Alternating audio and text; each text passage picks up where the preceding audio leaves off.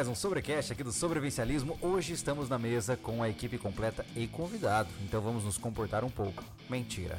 Olá, Anderson Machado, como Olá, você Júlio está? Lobo. Eu estou tanto quanto acabado com você por causa do calor de hoje. Olá, Thiago, Pequenas Asinhas, E como aí, você tudo está? bom, cara? Tudo certo? Eu tô muito feliz, tá ligado? Por eu estar aqui ao vivo com vocês. Que bom, excelente. Sempre bom estar aqui com E vocês. sentado nesta junto. mesa com estes garotos muito empolgados, estamos com o Patrick. Olá, Patrick, tudo bem? Olá, boa noite. O Patrick já apareceu, já é famoso. Né? O Patrick é um influencer, Exato. né? Você apareceu lá no rancho, né? Pra quem não sabe, o Patrick está nos ajudando com a loucura que estamos fazendo no rancho, né, Patrick? Sim. Hoje a gente vai conversar, óbvio que a gente vai falar sobre tecnologia de uma forma mais ampla, mas eu queria, a gente vai começar falando sobre a nossa tecnologia dentro da nossa realidade, né? Uhum. Da nossa transição lá que está acontecendo. Eu lembro, houve um tempo quando nós estávamos lá com o projeto Pé na Serra, o Patrick tava empolgadaço da gente puxar a fibra da BR até lá, cara. Exato. Sim. Eu lembro, ele falou Patrick, comigo no Telegram, era né, o- Patrick? Ah, eu só era louco. Ô, Patrick, 27 quilômetros, cara. Como é... Não, não é nós. Como é que tu ia resolver isso? Não, mas pra tudo, pra tudo na vida tem um jeito, só pra uma coisa que não tem. Cara, eu, eu nem sei como é que ia ser a nossa vida naquele lugar com, internet, com 5 a rádio. Com 5 a rádio. É, muda tudo, né? Muda tudo. Doideira. É. Ia ser muito doido. Não, mas a gente ia dar um jeito, tinha bastante goiabeira e tal, pessegueira, a gente ia passando fibra ali. Pronto, já vai pendurando nas Já deu árvores bicho e- pra conseguir aqueles 5 lá. Tá É, louco. É verdade, é verdade. 5 giga. 5 mega. 5 mega. 5 mega, é. É, eu vejo assim, é, tem um porém na minha concepção, né? É, uma coisa é quando você precisa, que nem fazer uma live como essa em 1080p, você precisa de uma boa conexão, né? Não só rápida como estável, né? Isso é importante. Mas, é, para fazer uploads com- é, convencionais e um uso casual de internet, cara, a gente é muito mal acostumado.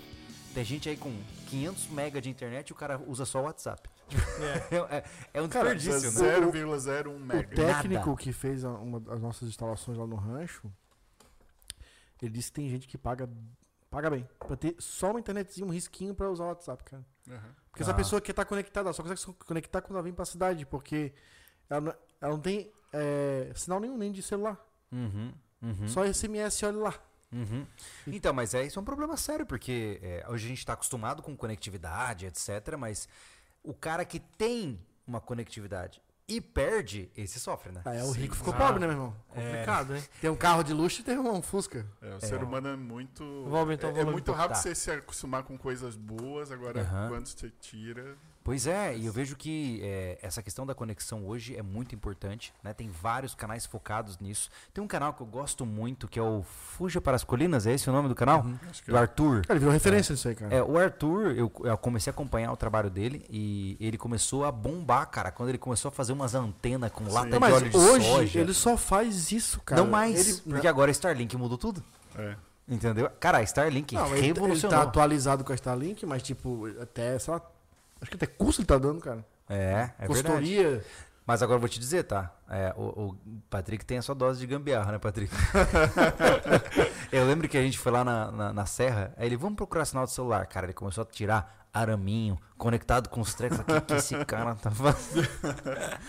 É, assim, a gente tem que fazer o melhor possível com as ferramentas que você tem na mão, né? Então, lá a gente tinha uma situação assim que não tinha praticamente sinal de nada. Nada, né? Então, É. o que eu tentei ali foi estabelecer pelo menos o mínimo para vocês conseguirem fazer uma ligação e tal. Sim. Então, eu, eu usei dos artifícios que a gente tinha ali naquela Pegamos uma parabólica da Sky viagem. velha, lembra? Isso, É. isso. Pra canalizar todo o sinal que estava chegando ali para você pelo menos fazer uma ligação de emergência. né? Cara, é impressionante. A gente passou um dia, né? Foi. Rodando pelo campo, achando lugar e tal. Foi E muito achou? legal. Achamos, achamos. Tinha um Pra quem, não, ponto. pra quem não conhece a história, a- esse lugar era a Estância Pedra Branca, né? A gente tentou um projeto lá.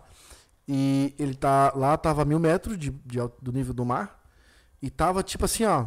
Da fibra, da fibra, da linha da fibra, tava 20 e poucos quilômetros. Então o sinal que chegava era de rádio. Não tinha sinal de fibra, na verdade. Né? Era Hum. a fibra da Geraldo, que é a 282, caminho da, da Serra do Rio do Rastro, Laje, quem conhece aqui a Serra de Santa Catarina, né? Uma das serras, né? tem tanta, né? Tanta serra. Aí a gente já fala que a serra é só a 282, né? Não. E serra pra todo lado. É verdade. Enfim, então o Patrick foi lá com os araminhos dele, igual procurar água, ficava. E ach- E É, achou é lá sério o- que tu achou, achou o sinal do celular com forquilha de goiabeira? Mas olha, Quase isso. Fez um chapéu de alumínio e as mas me forquetinhas. diz uma coisa, Patrick, pra quem não te conhece, ah, da onde você vem e por que, que você sabe essas coisas? Por que, que você usa pau de goiabeira pra Você trabalha com isso faz tempo, né? É. Com pau de 30 goiabeira? anos. Isso. Não, não. Tá brincando. A intimidade é uma desgraça, né? É, assim, reza a lenda que com 3 anos de idade eu desmontei o primeiro ventilador e supostamente eu fiz ele funcionar. Então, Meu Deus do céu. É. E daí, assim, tipo, desde criança eu pegava. Naquela época não existia computador e tal, isso era inacessível, né? Uhum. Sim. Não tenho. Não sou tão velho assim, Ah, né? Isso- 70 e poucos, né? Ah, não. Eu tô- Hoje, hoje ah, vai até os 90 tranquilo. É, né? tá suave. boa. Então, quando eu tinha lá 8 anos de idade, eu comecei a mexer com eletrônica, né? Então, eu pegava aqueles rádio valvulado, Hum. é, componentes e tal. Então, eu sempre aprendi, assim, o básico da eletricidade, depois da eletrônica. E aí, depois eu fui para escola técnica aprender, me profissionalizar em eletrônica. Depois, aí eu fui evoluindo, e caí para área de TI fazem 30 anos. Né? Caramba. que Até lá no vídeo, pô, eu falei, eu comecei com 12 e tô com 42, é porque eu fiz 42 recentemente, eu não botei, eu falei 29, né? Ah. 30, tá? Só corrigindo aí a matemática. Aham. Ele não quer perder um ano, isso. Tá corrigindo. Pô, 30 anos, cara. Tinha É- internet? É muito tempo. É, então, pô, é, é, foi algo assim, eu, eu sempre fui muito apaixonado por resolver problema, então Uhum. é, comecei assim, deu mexendo na época era o Windows 3.11, pouca gente vai lembrar. Nossa. É o MS-DOS e tal, impressora Aham. matricial, era um Uhum. Eu, eu Um lembro terror. que o, o primeiro computador que eu tive contato foi o computador do- da empresa do meu avô, que era, acho que é um 386 com DOS, Aham. provavelmente. É. Aí depois ele pulou pro o, o Windows 95, aí já era top. Aí, nossa, tinha até o wallpaper, tá ligado? e aí eu lembro que quando ele comprou o K6, ele pegou o 386. É, o 386 tinha disquete 3 quartos, né? Sim. É, então. E aí eu peguei o computador, óbvio que nem o Patrick, eu desmontei ele. Isso e aí não o que funcionou. eu fiz. Não, aí o que eu fiz foi o seguinte, transformei no Forte Apache pra botar meus soldadinhos, né? eu não montei de novo. Eu ficava, eu ficava, eu pegava aquelas as Motherbirds, a placa mãe e tal, eu ficava, nossa, é tipo uma cidadezinha. Mas assim, ó, no, na parte de TI que tu trabalha, é, mudou assim, era. Funcionava diferente com internet sem internet? Ou É, não? eu, eu peguei o primórdio da internet. Foi a primeira vez que eu tive contato com a internet foi lá na escola técnica. Isso foi em 96, 97. Que chegou que existe Começou a, a chegar, né? é, a RNP, era só é, a Rede Nacional de Pesquisa, que ela se interconectava através de cabos submarinos lá com os Estados Unidos. Que massa. E inclusive a gente teve um período nessa época no Brasil, aqui no finalzinho de 90, que a gente ficou uns um ou dois dias sem conectividade porque um tubarão roeu o cabo. Que ok. loucura.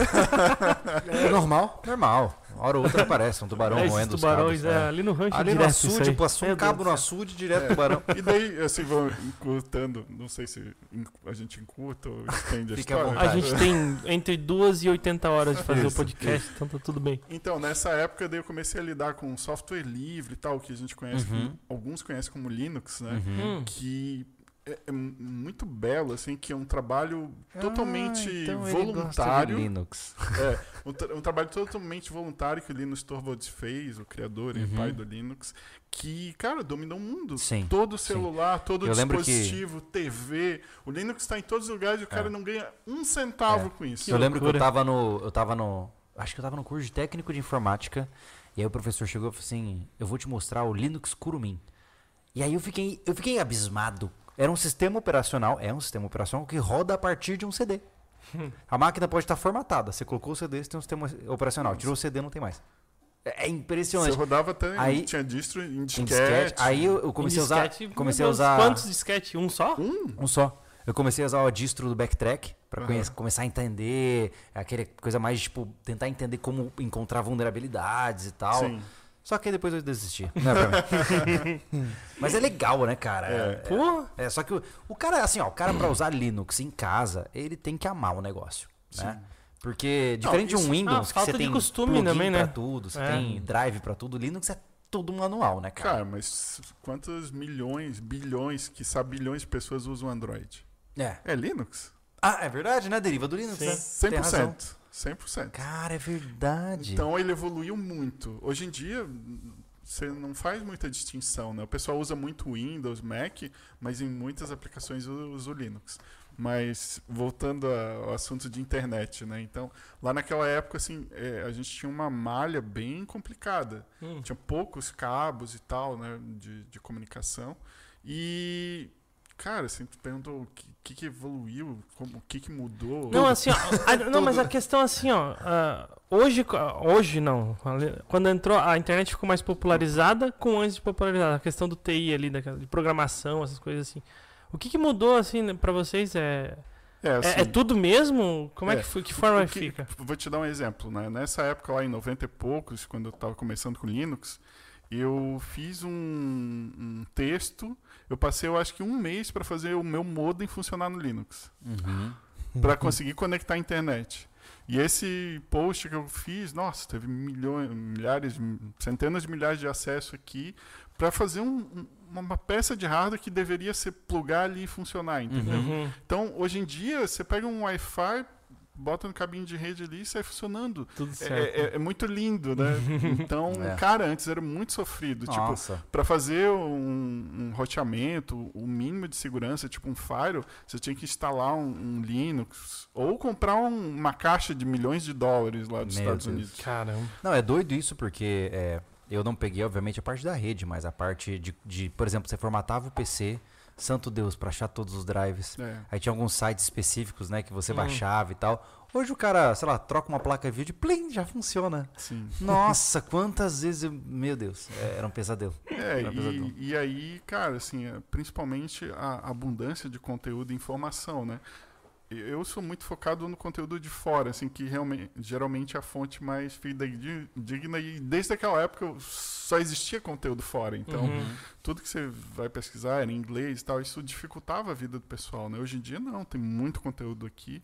E assim eu fui evoluindo junto né, com, com a tecnologia, passei a, a trabalhar com projetos de infraestrutura, Uhum. montagem de data center, até hoje aí com cloud computing e tudo mais, onde a gente não precisa mais montar nada, você só configura, você escreve um código lá e sobe tudo e está rodando. Cara, isso é uma insanidade, né? A que ponto chegamos, né? Mas e, e você E- falou que evoluiu bastante. É, é uma corrida muito é, cansativa, assim, porque a tecnologia vem que é uma bala, né? e Uhum, pra te sim. acompanhar, assim, Sim. como nessa parte. Você tem que estar estudando Sempre. sempre. Uhum. né? Então, hoje eu, eu lido com não só com infraestrutura, mas há um bom tempo já vim me envolvendo com projetos de software, desenvolvimento, a ge- ge- gestão de projeto como um todo, assim, é, e várias técnicas que você tem para criar, assim. é, o- o- uma das minhas maiores especialidades é ir lá entender a necessidade do negócio e transformar aquilo numa solução. Uhum. Às vezes a solução pode ser uma caneta e um papel. É mais fácil do que um sistema muito complexo. É, É, uma coisa que eu vejo na, na tecnologia que é muito fácil você pecar por excesso, né? Uhum. Muito fácil. Se o cara quer um super sistema incrível, quando na verdade ele não precisa de tudo isso. É que, como nós estamos falando da questão da velocidade da internet, né? uhum. Eu sinto que hoje, as, as casas em geral, é como se você tivesse uma Lamborghini e você não passasse de 20 por hora. tipo, é isso. O cara tem uma super conexão, ele nunca vai usar e, tipo, não compensa ele pagar Cara, por tudo isso. eu Eu, já- tipo, lá em casa, eu, eu contrato 70. Eu, eu podia, me, me serviria muito menos. Mas não tem. É, ele não tem mais essa opção, né? Não tem. Eu acho que nem de 70 Quando tem eu mais. Quando eu comecei, que eu morava num prédiozinho ali, cara, eu lembro de contratar 30, eu acho. É mesmo. Rodava tudo que eu precisava, porque eu não jogo, não tenho PC, não, não tenho nada. É, é streaming e celular. Por que, que você acredita que. é, não sei se você, obviamente, é, tem noção disso, mas por que será que essas empresas hoje estão fornecendo essas velocidades tão altas e não fornecendo mais as, as mais baixas? É, assim, o- falando de evolução da infraestrutura do Brasil, né? Uhum. A gente, naquela época, antigamente, você tinha pouquíssimos cabos de intercomunicação e tal. Uhum. Acabou acontecendo, por exemplo, esse caso aí do tubarão. E, e hoje em dia a malha de fibra é muito grande. Hum. Então compensa muito mais. Às vezes eles, a tecnologia está tão barata que compensa muito mais eles passarem a fibra, atenderem mil usuários, do Uhum. que passar um, um cabo ali pra te atender com 5 mega, te Entendi. cobrar É- 50 é pela, reais. é pela quantidade de disponibilidade mesmo. Só que Sim. também assim, né? Não entregam isso, né? Não. Se for pensar bem, eu contrato 70, eu posso chamar. eu posso monitorar o dia inteiro. Tem perda pra caramba, né? É, assim, Não, eles controlam isso, né? Mas você não lembra na chácara? É, eles, eles me vendiam uma conexão, mas o cara foi na caixa da. Eu não sei o nome, mas a caixa de intercom, assim, da, Aham. da- do local. E era tipo assim, ela tinha espaço para, por exemplo, 1 GB de tráfego. E tinha mais de 10 pessoas com 500 mega. Tipo, sim. nunca vai Não, acontecer. porque- Não, é- principalmente essas, essas empresas, igual as nossas, que são provedores, não são Uhum. as principais, Uhum, né? uhum. Essas aí mesmo não entregam nem a pau, cara. É, assim, Aí eles articulam muitas coisas. É assim, existem, existem contratos distintos, tá?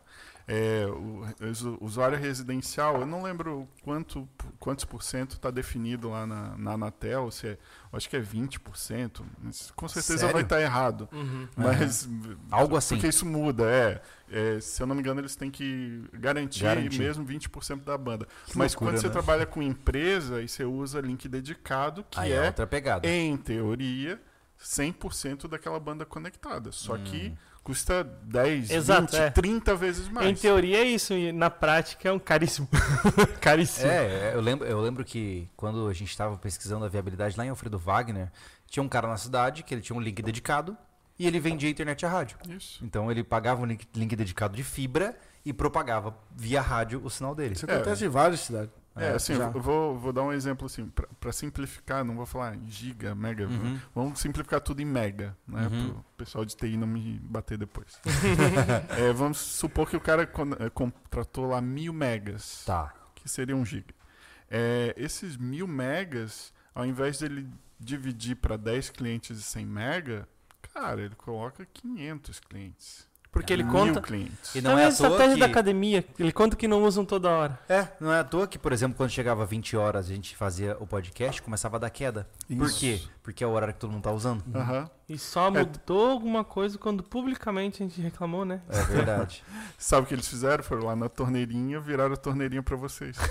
Será loucura. mesmo, cara? Sim. Cara, assim, ó, eu fiquei assustado naquela época. Porque Eu a gente... não tô dizendo que eles fizeram isso aqui, Sim, mas sim. tecnicamente é o que você faz. É um negócio chamado traffic shaping, que você Ah. diz quanto de banda você vai dar para cada pessoa. É mesmo? Sim. É tipo uma parada assim, Uhum. super. É, como é o nome? É discriminatória ali. O cara escolhe o que, que ele quer.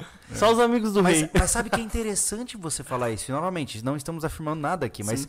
aquela vez que a gente estava com problema de fazer podcasts, a gente é, postou e falando, ó, né? Na época a empresa, ó, esses caras aqui não estão fazendo nada. Aham. Cara, os caras atazanaram tanto a empresa, eh, o público que nos acompanha, que o diretor do. Como que era? Era o diretor de. Ah, Era um dos diretores diretores. da Marketing, empresa. relacionamento. Pô, e era uma empresa de milhões já, né? Já É, tinha sido ver. Ela foi Ela milhões, é. Ela Vendeu, foi né? vendida agora, né? Ela foi Sim. vendida agora. Mas um dos top chairmans lá, um dos diretores, ligou, cara, a gente vai dar um jeito, só pede pro pessoal parar de falar com a gente, os canais de comunicação estavam travados, os caras não conseguiam ver mais ninguém. Top. Cara, depois É assim. daquele dia, a internet ficou uma coisa lisa, maravilhosa pra jeito. gente, cara. Sim, sim. Eu até me senti mal, falei, putz, já pensou os caras, sei lá, me processa, sei lá. É assim, por exemplo, o que muito acontece em empresas, né? Vou dizer, 90% das empresas no qual eu fui, eles tinham muito problema de desconexão, por quê? É, chegava lá, eles contratavam um link de 100 megas, e aí um determinado cidadão botava para baixar lá um programa, o outro botava para ver, para ouvir vídeo no YouTube a 4K, e assim Esse, esse é o ápice do desperdício de dados, né? Total. é o que mais acontece. Sério? automaticamente ele consome a banda e, você quer transmitir um negócio para o banco, você não consegue. Olha só. Então, você usa dessas, desses artifícios, dessas tecnologias, como traffic shaping, priorização de banda, priorização de tráfego, para deixar passar o que realmente importa primeiro e despriorizar o que não. Ah. Mas a questão é a seguinte, então a gente não evoluiu a um ponto de, de, de- de todo mundo ter a opção de internet rápida. A gente não evoluiu a esse ponto, já que o cara tem que escolher. Não, acho que sim. Né? Em termos, é porque depende de como você está Não, porque comparando, o né? que acontece assim, ó, a, a gente fala, eu não sei de todas as empresas, mas assim, as- a, empresa fu- fulana daqui, Uhum. ela divide. Uhum. Entendeu? E quem precisa, às vezes, é, é- é prejudicado por quem usa demais. Uhum. Mas dane-se, ele vendeu pro cara usar Ah, tanto. É. Entendeu? Então, É. tipo, essa evolução de, de dados aí não, Não, não, ele não, ele cabe, ele não não. consegue mandar o que, ele, o que, ele, que as pessoas contratam. Não, se, Exato. se todos, se tiver mil, mil clientes, mil clientes com, com pacote cheio, ele não consegue mandar todos ao mesmo tempo. É, a conta é que ele vai estar se baseando, por exemplo, aquele tiozinho que faz lá o plano só pra mandar mensagem de WhatsApp, Uhum. não vai consumir nada. Claro. Quanto que vai ter outro que vai estar que é torando mesma, lá cara, no download. o Thiago, na minha, eu acho que você acertou. É a mesma visão da academia. Se todo mundo que paga academia fosse sempre no mesmo horário, a Arrebentava. academia não conseguia atender. É isso. É, eu acho que mais ou menos é a É mesma uma lógica. boa analogia. A Smart É, Fit é. tem essa técnica, né? É, né? de- É. Eles, De fazem- financiamento de. eles de- contam o, sistema de negócio deles, pelo menos ah, isso antigamente. Eu não sei Ah. agora como é que é, mas Você- era assim. Você é contando tipo um- que ninguém vai. Você é um o cara apoiador. paga e não vai. Sim. Você é um apoiador da academia. É, É, agora, paga. Só respondendo a tem? questão, se a gente tem tecnologia para isso, tem. Uhum. Agora o problema é, é que é muito caro você trabalhar com infraestrutura. Uhum. Pensa assim, ó, uma fibra ótica você consegue passar dentro de um cabinho ali de, sei lá, uma polegada ou menos, você passa 70 fibras. Dentro dessas 70 fibras, você consegue passar de 10 GB a 100 GB. Caramba. Caramba. Mas vamos colocar 10 GB aqui, são 10 mil megas por fibra, vezes 70. Uau. Aí você imagina o quanto que a nossa parreira de maracujá não passa.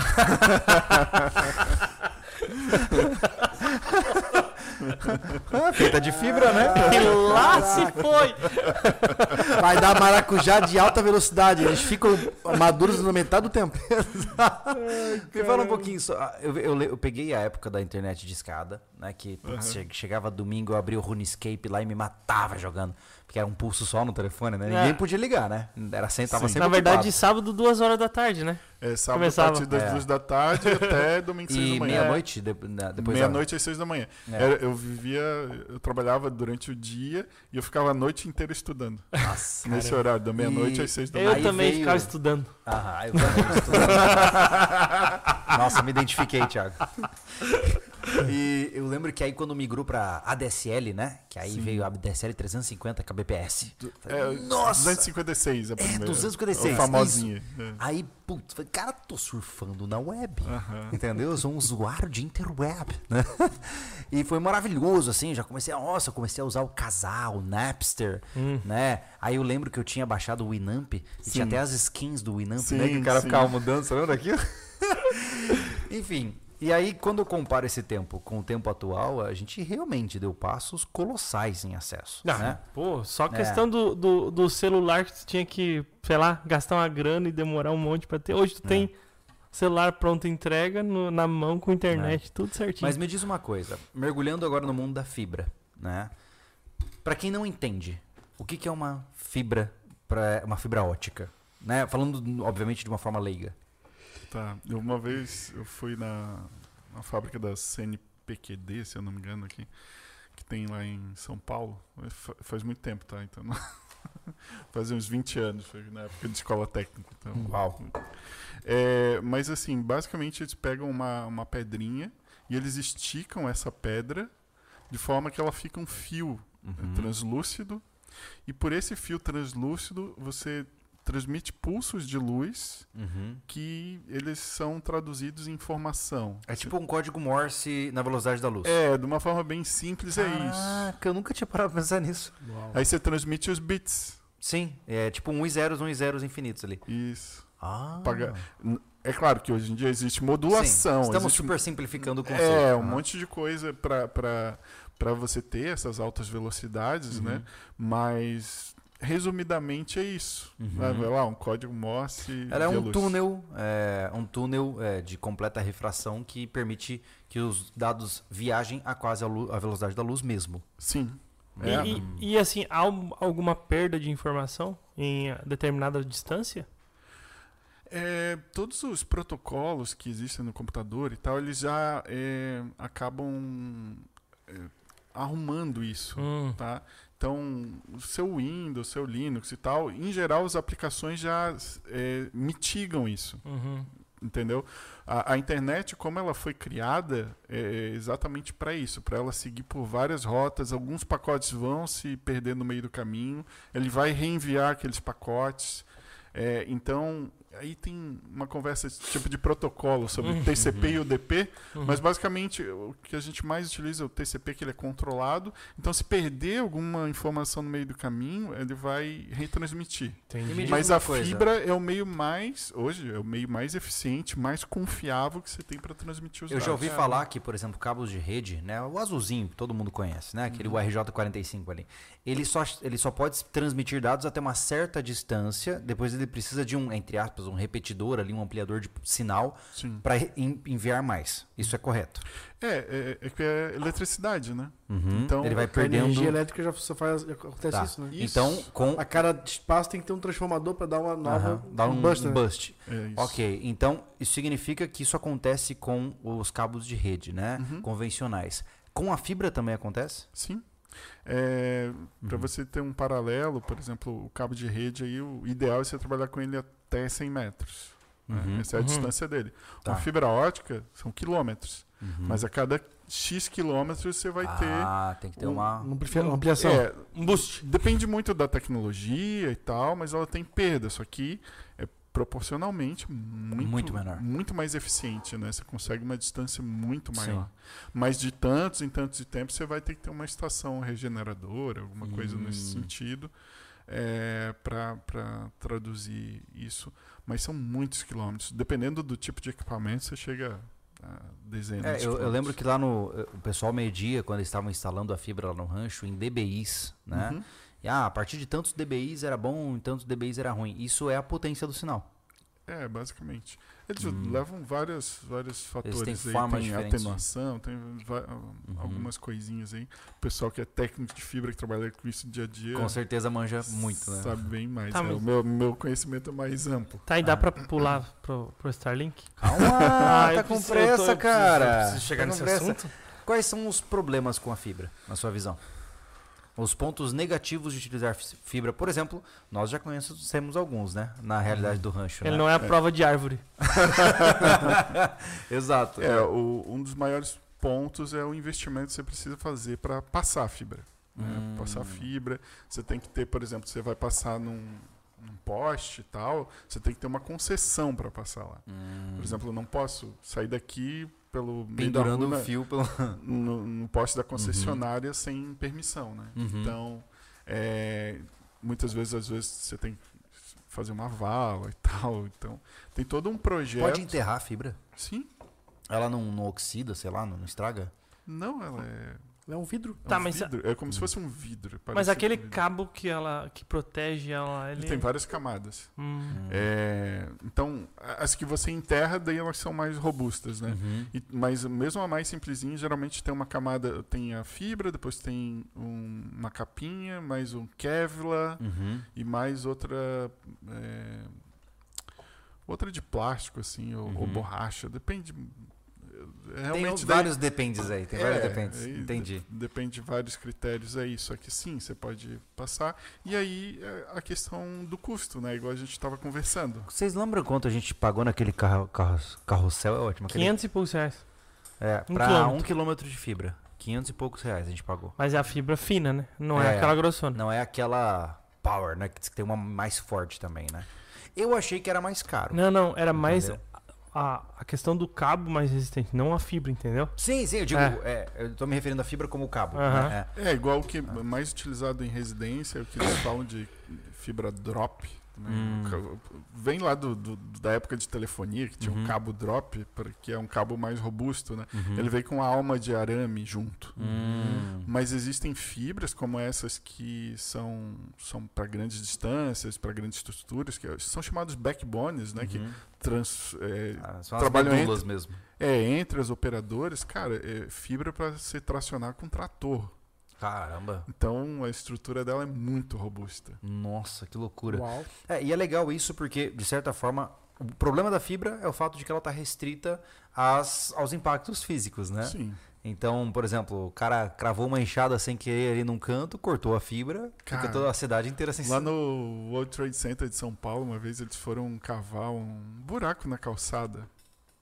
acertar a fibra. Acertaram as fibras de todo mundo que estava naquele prédio. Oh, Foram uns três dias para reparar. Que o- Já legal. pensou, cara? Uau. Que Oh, loucura. me dá uma opinião. Aquele aparelho de fusão de fibra, Uhum. é ok ou ele dá uma perda? Não, É. ele funciona. Funciona sim, bem? Sim, o pessoal usa isso em, em todos os lugares, né? Uhum. Então, já, já, da- já deu esse serviço lá, É né? tipo uma solda, né? É. É uma solda da É, fibra. eu acho que a nossa, nesse último manutenção, é, por conta de fazer uma futura manutenção, ele fundiu uma ponta só. E a outra ele fez a emenda. Hum, faz sentido. Entendeu? Faz E sentido. eu acho que deu algum problema na emenda. Faz A sentido. nossa fibra tá, tá, tá variando muito da última manutenção. Mas É. ok. E aí nós temos um outro ponto importante, né? É, uma vez que você tem a fibra, você também tem o modem, né? Que é outra peça importante, né? E falar de, de internet por a Starlink especificamente, eu acho que é uma categoria à parte, né? Total. É, porque é, é outra história. Mas uma das grandes complicações que nós temos também é que quando você contrata uma internet, você ganha o modem, ganha, né? Você recebe o modem da Incomodato. operadora. É, incomodato, né? Aham. E esse modem geralmente está todo travado, né? Sim. Ele, ele é o equivalente àqueles. Na época que os celulares vinham só com coisas da Vivo, com coisas da TIM. é mais ou menos isso? É, eu acho que não chega a esse ponto, assim, é, Uhum. porque a maioria deles, inclusive, você consegue usar o seu próprio roteador. Ele não vem Uhum. travado, né? Hum, Você, é, eles usam- é, tem um negócio dentro da maioria dos roteadores chamado, dos modems, chamado modo bridge, uhum. que você configura ele, você manda para outro roteador e é aquele que vai ser o principal. Ah, tá. Mas, assim, quando chega uma, uma fibra, você não tem jeito, você é obrigado a colocar ali no, no modem para Uhum. ter os padrões de autenticação e tudo mais da operadora para você Certo, comunicar. Certo. Só que o roteador, o Wi-Fi e tudo mais, você pode usar o seu. Até, Uhum. Tanto que geralmente eles têm porta de internet, porta Sim. Ethernet atrás, porta Sim. de rede, né? Tem. E Com exceção Starlink. Com exceção. dessa- Obrigado, tio Elon. A gente vai falar sobre isso em breve. É, eu tô perguntando isso até porque tem um superchat disso, né, ô Thiago? É, primeiro eu vou, eu vou falar o primeiro, né? Sim. Que é o. Tem, o Venâncio Fraga, ele falou que tem Starlink há quase um ano e não me, não me arrependo. Vocês vão gostar. Hum, que muito bom. Obrigado, que bom, fico feliz. Estamos gostando. Estamos gostando. É. Christopher, queria saber se tem como eu modificar o canal do meu Wi-Fi sem precisar falar com a, com a empresa provedora. Verifiquei e a minha aqui e ao redor estão no mesmo canal. Se tiver Uhum. como fazer com um aplicativo, qual seria? Pô, isso é legal. Ah. Não sei se quer fazer um tópico de Wi-Fi. É que assim, ó, ele viu é, o vídeo do rancho, com certeza. Com certeza. É. Então, o que você recomendaria pra ele? É, primeiro, o aplicativo.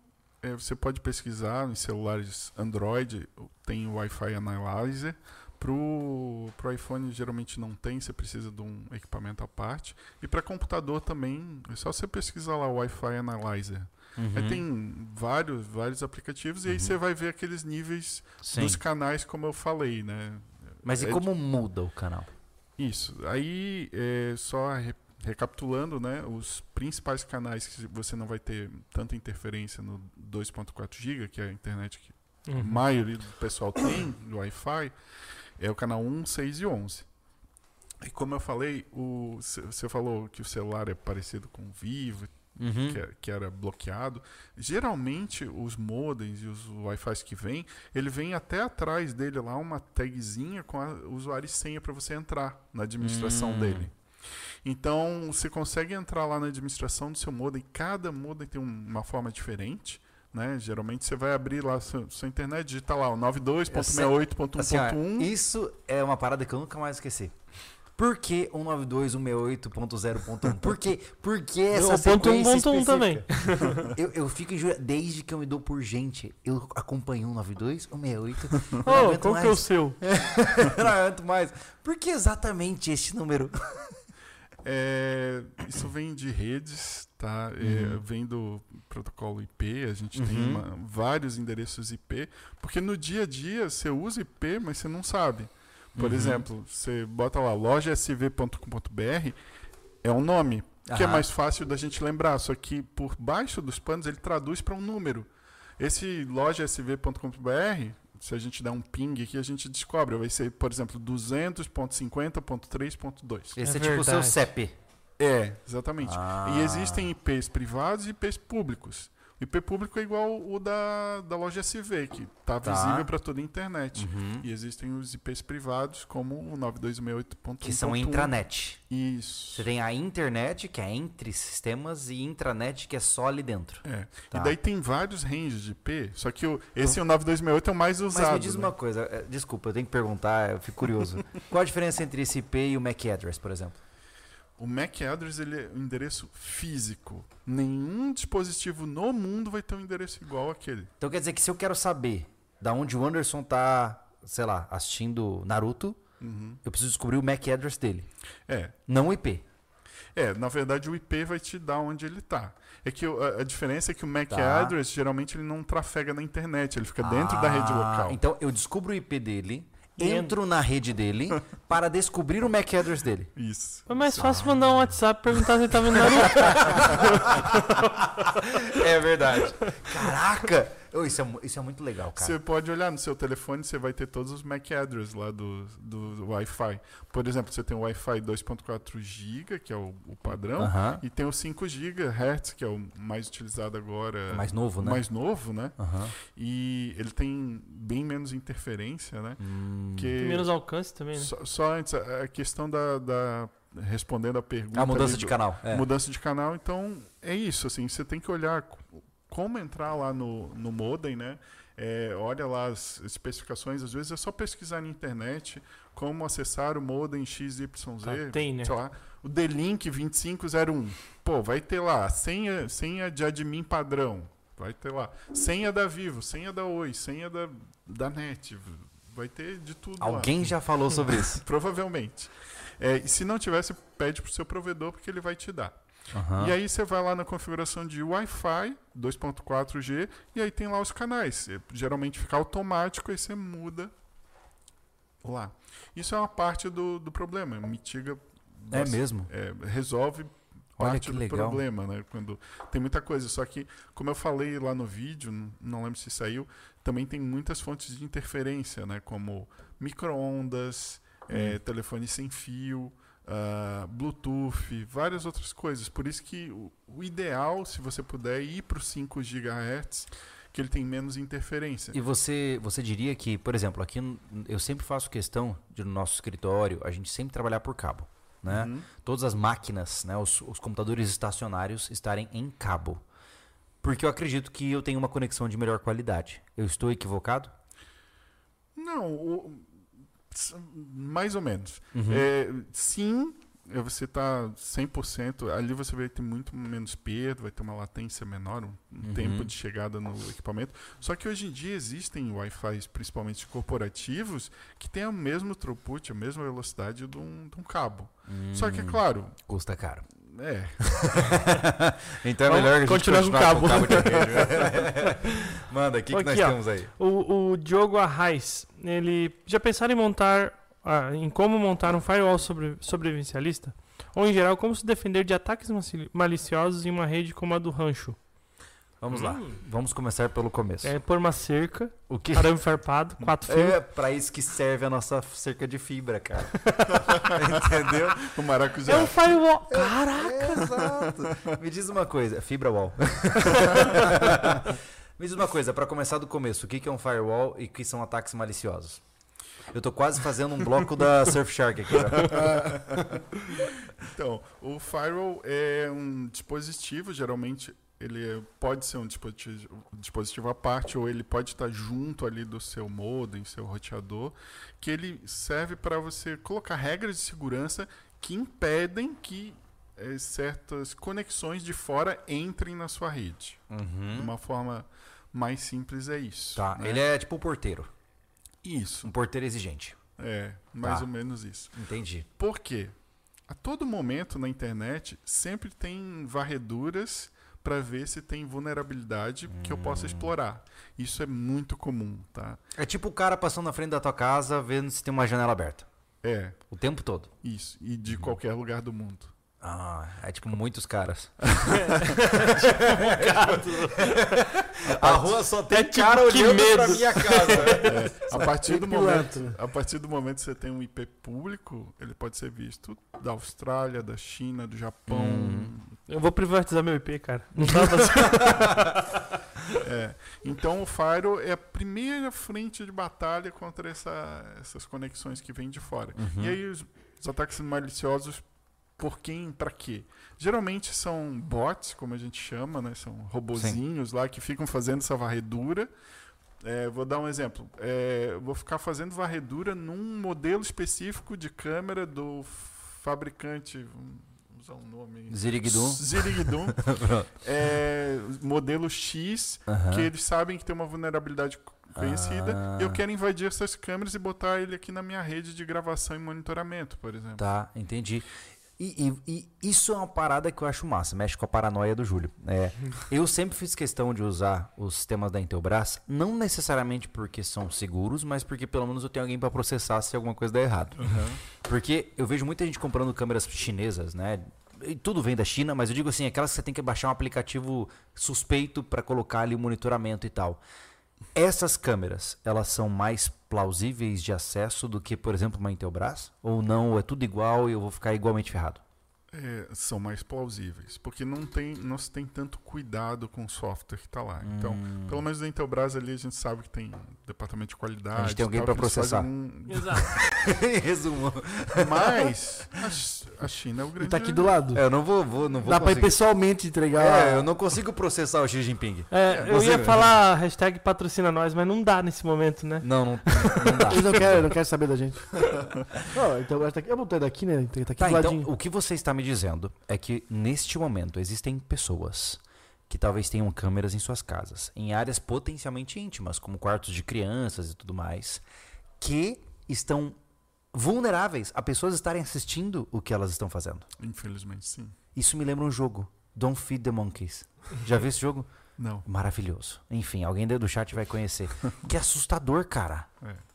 Complicado, eu vou tirar aquela Mas câmera do É meu por quarto. isso que os caras botam fita adesiva na webcam. É, eu tenho um, um dispositivo. Você na minha. também! Eu, eu sempre Então usei. não é tão chapéu de alumínio assim. Não. Eu sempre usei, cara. Um papelãozinho aqui. Tchuf. Ô, é melhor- eu tô vou te dizer uma coisa aqui pra vocês. Eu tô me sentindo um pouco observado. Fecha essa webcam aí. Vai que a gente tá. com- É. Vai que agora tem alguém nos vendo. É, tem 513 pessoas, mais ou menos. Assim, vou dizer que não é dos melhores interesses ou maiores interesses ficar invadindo câmera. Eu dou um exemplo. O que mais acontece é eles ficarem varrendo e tentando achar dispositivos, computadores, para poder rodar mineradora de Bitcoin. O quê? Eu pensei que era senhas para fazer compras. para gastar com League Usar of o Legends. outros pra rodar Bitcoin, cara. Sim, O cara pode estar minerando Bitcoin no meu computador sem eu saber. sim. Mas tá tudo bem então. Estraga um computador? Claro. Vai ter tua conta de luz, meu amigo. Mas eu É. ganho algum Bitcoin com isso, né? Eu, Vários, vários. eu atendi uma empresa que eu cheguei lá, cara, eles receberam uma conta absurda da Amazon, Ah, da nuvem, porque tinham invadido lá a co- a conta deles. aham. tinha uma segurança muito baixa e os caras detonaram lá fazendo mineração de Bitcoin. Mano, não acredito nisso, cara.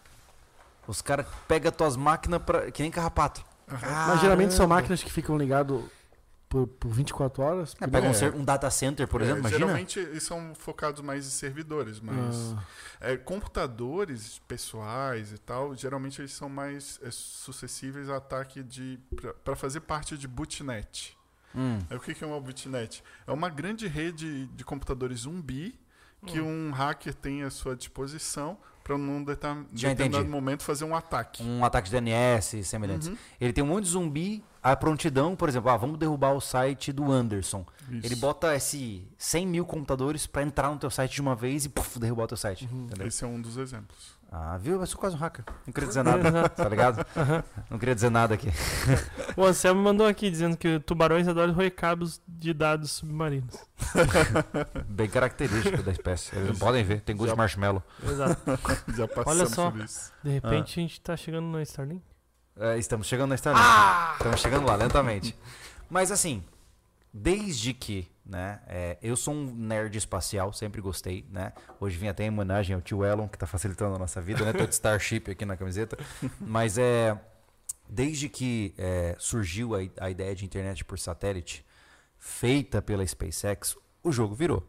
Né? Sim. Por quê? Sempre houve internet por satélite. satélite. aham. É, a- tem uma muito conhecida por aqui, acho que é Hughesnet, uma coisa assim, né? Hughes, Hughes. Não, eu Hughes, não né? conheço. É. Eu já usei. Só que assim, a cobertura é baixíssima, porque você geralmente tem um satélite geoestacionário, é, é muito limitado, né? Tipo, é Não. muito longe esse satélite. É, v- vamos lá, assim, em termos de conectividade, ele até é ok. Era muito utilizado por bancos em áreas remotas, por exemplo. Uhum. A, a Uhum. Hughes era usado porque é muito difícil chegar um cabo lá. Sim, claro. Hoje em dia mudou. Mas Todo- era por falta de opção mesmo, né? É, porque hoje em dia, to- não só isso, como contingência, né? Tá. Igual no sobrevivencialismo, você Tem redundância tem ali. redundâncias, tem contingência, tem o plano A, B, C, D. Tá. Principalmente quando você fala, por exemplo, de transações financeiras e tal, Uhum. operações de banco. Por exemplo, quando eu tava lá tocando a operação de cartão de crédito, pô, Você não precisa- pode ficar sem conexão. Exatamente. N- não só conexão, a gente tinha umas.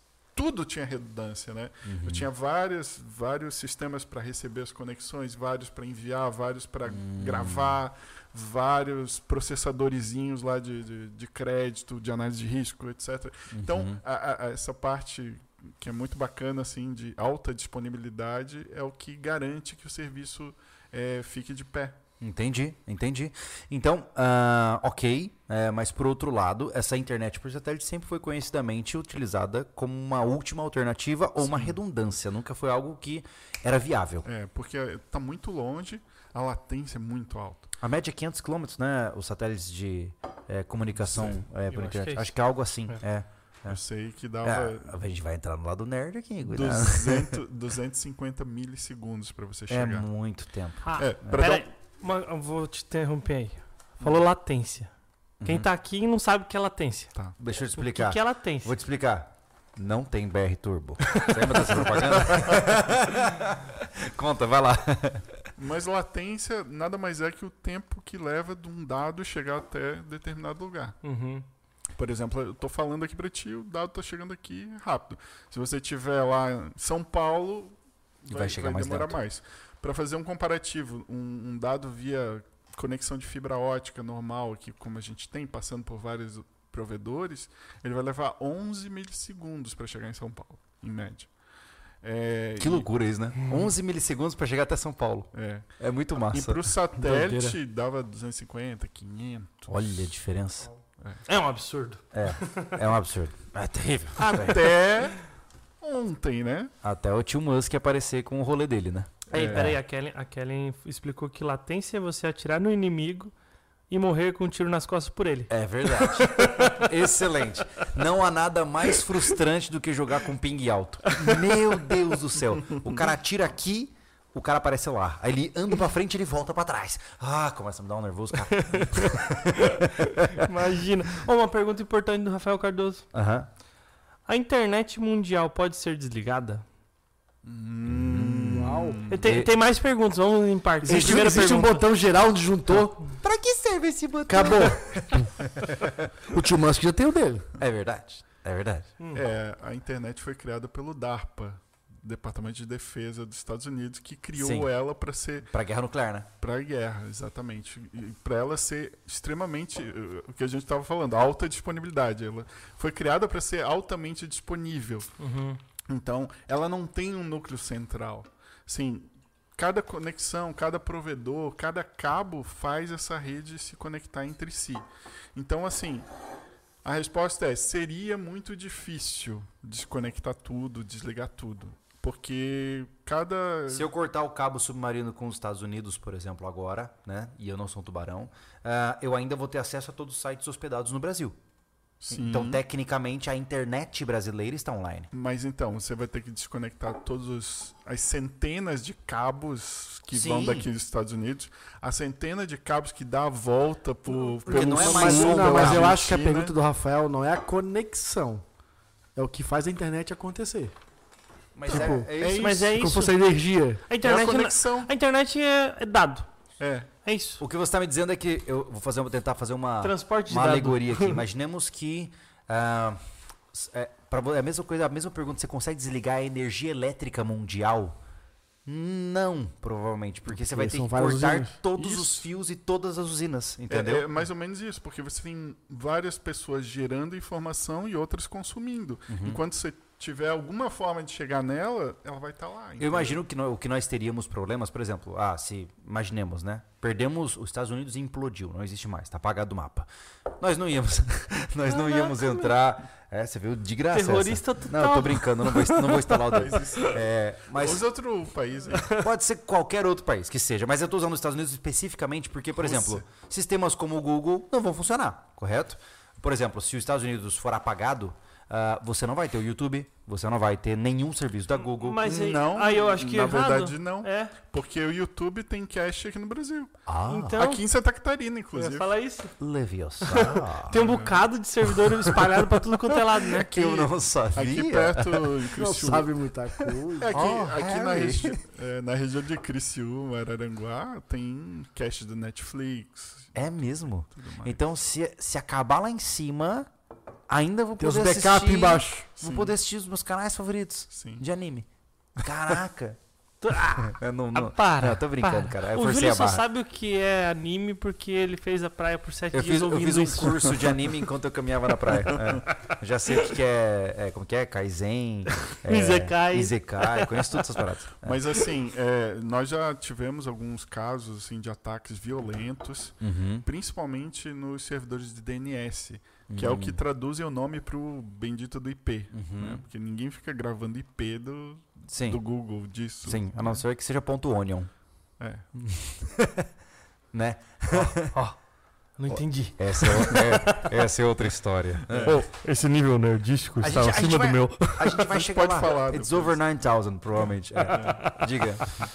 Então, é, a gente teve um ataque grande aí no DNS que deixou a internet meio lenta, meio Uhum. inacessível, só que daí foram criados mais servidores de DNS, mais espalhados Hum. para mitigar isso. Uhum. Mas, cara, assim, é, é meio que um, sabe, um tentáculo, assim, você vai lá, corta um, você tem É uma outro cabeça de a quimera. É, é. Corta um, nasce dois. Porque toda vez que, como a internet hoje, ela gera não só a economia global, ela gira a economia global, como também gira o monitoramento e o poder estatal global, é, é de interesse não só das corporações trilionárias, como dos governos trilionários de manter isso funcionando. sim. Então é um esforço mundial para que a internet nunca seja desligada. Não só economia, né? Tudo. Comunicação. Tudo. Né? O controle. diversão, controle. né? É. Controle é outro. O principal, É verdade, né? Eles é não verdade, querem que acabe é isso verdade. nunca. Qual era a próxima pergunta, Rafael? Pergunta, a próxima pergunta, daí eu vou, é, vou, vou pegar as outras duas.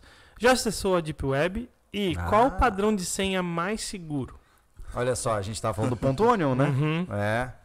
É, o- vocês já navegaram na Dark Web? Eu mal navego na internet. Cara, eu quando descobri sobre isso, é, eu fiquei extremamente entusiasmado.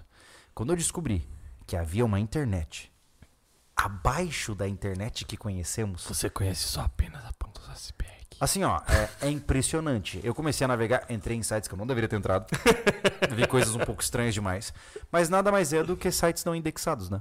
Isso. Como Então, que é isso? É, é- explique, explique desde o começo, por favor, para facilitar. Mas é como, como a gente estava falando, assim, é, tem um, um pro- provedor, um produtor do conteúdo e do outro lado a gente estamos nós, os consumidores. Então você só precisa chegar lá.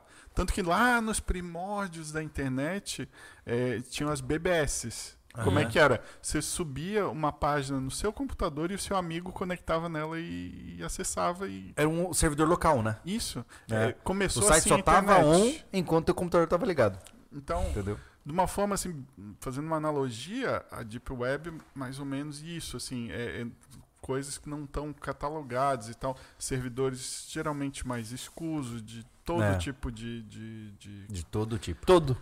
É, conteúdo. o que eu, é, é tudo aquilo que dizem que o Google só consegue é, indexar até 20% do que existe na internet, né? eu não sei desse nome. Eu ouvi falar algo assim. É claro que eu imagino que seja uma estimativa, né?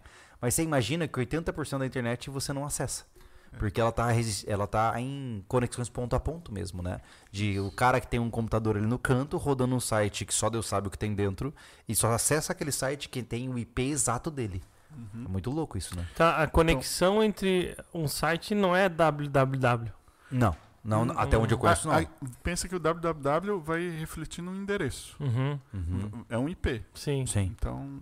Mas é é só IP é, é o mesmo. número da casa. Não é à toa Vai que no- geralmente para você acessar sites não indexados, você baixa um navegador que é o Onion, né? Uhum. Que é, então os sites têm a tendência de terminar com ponto .onion, né?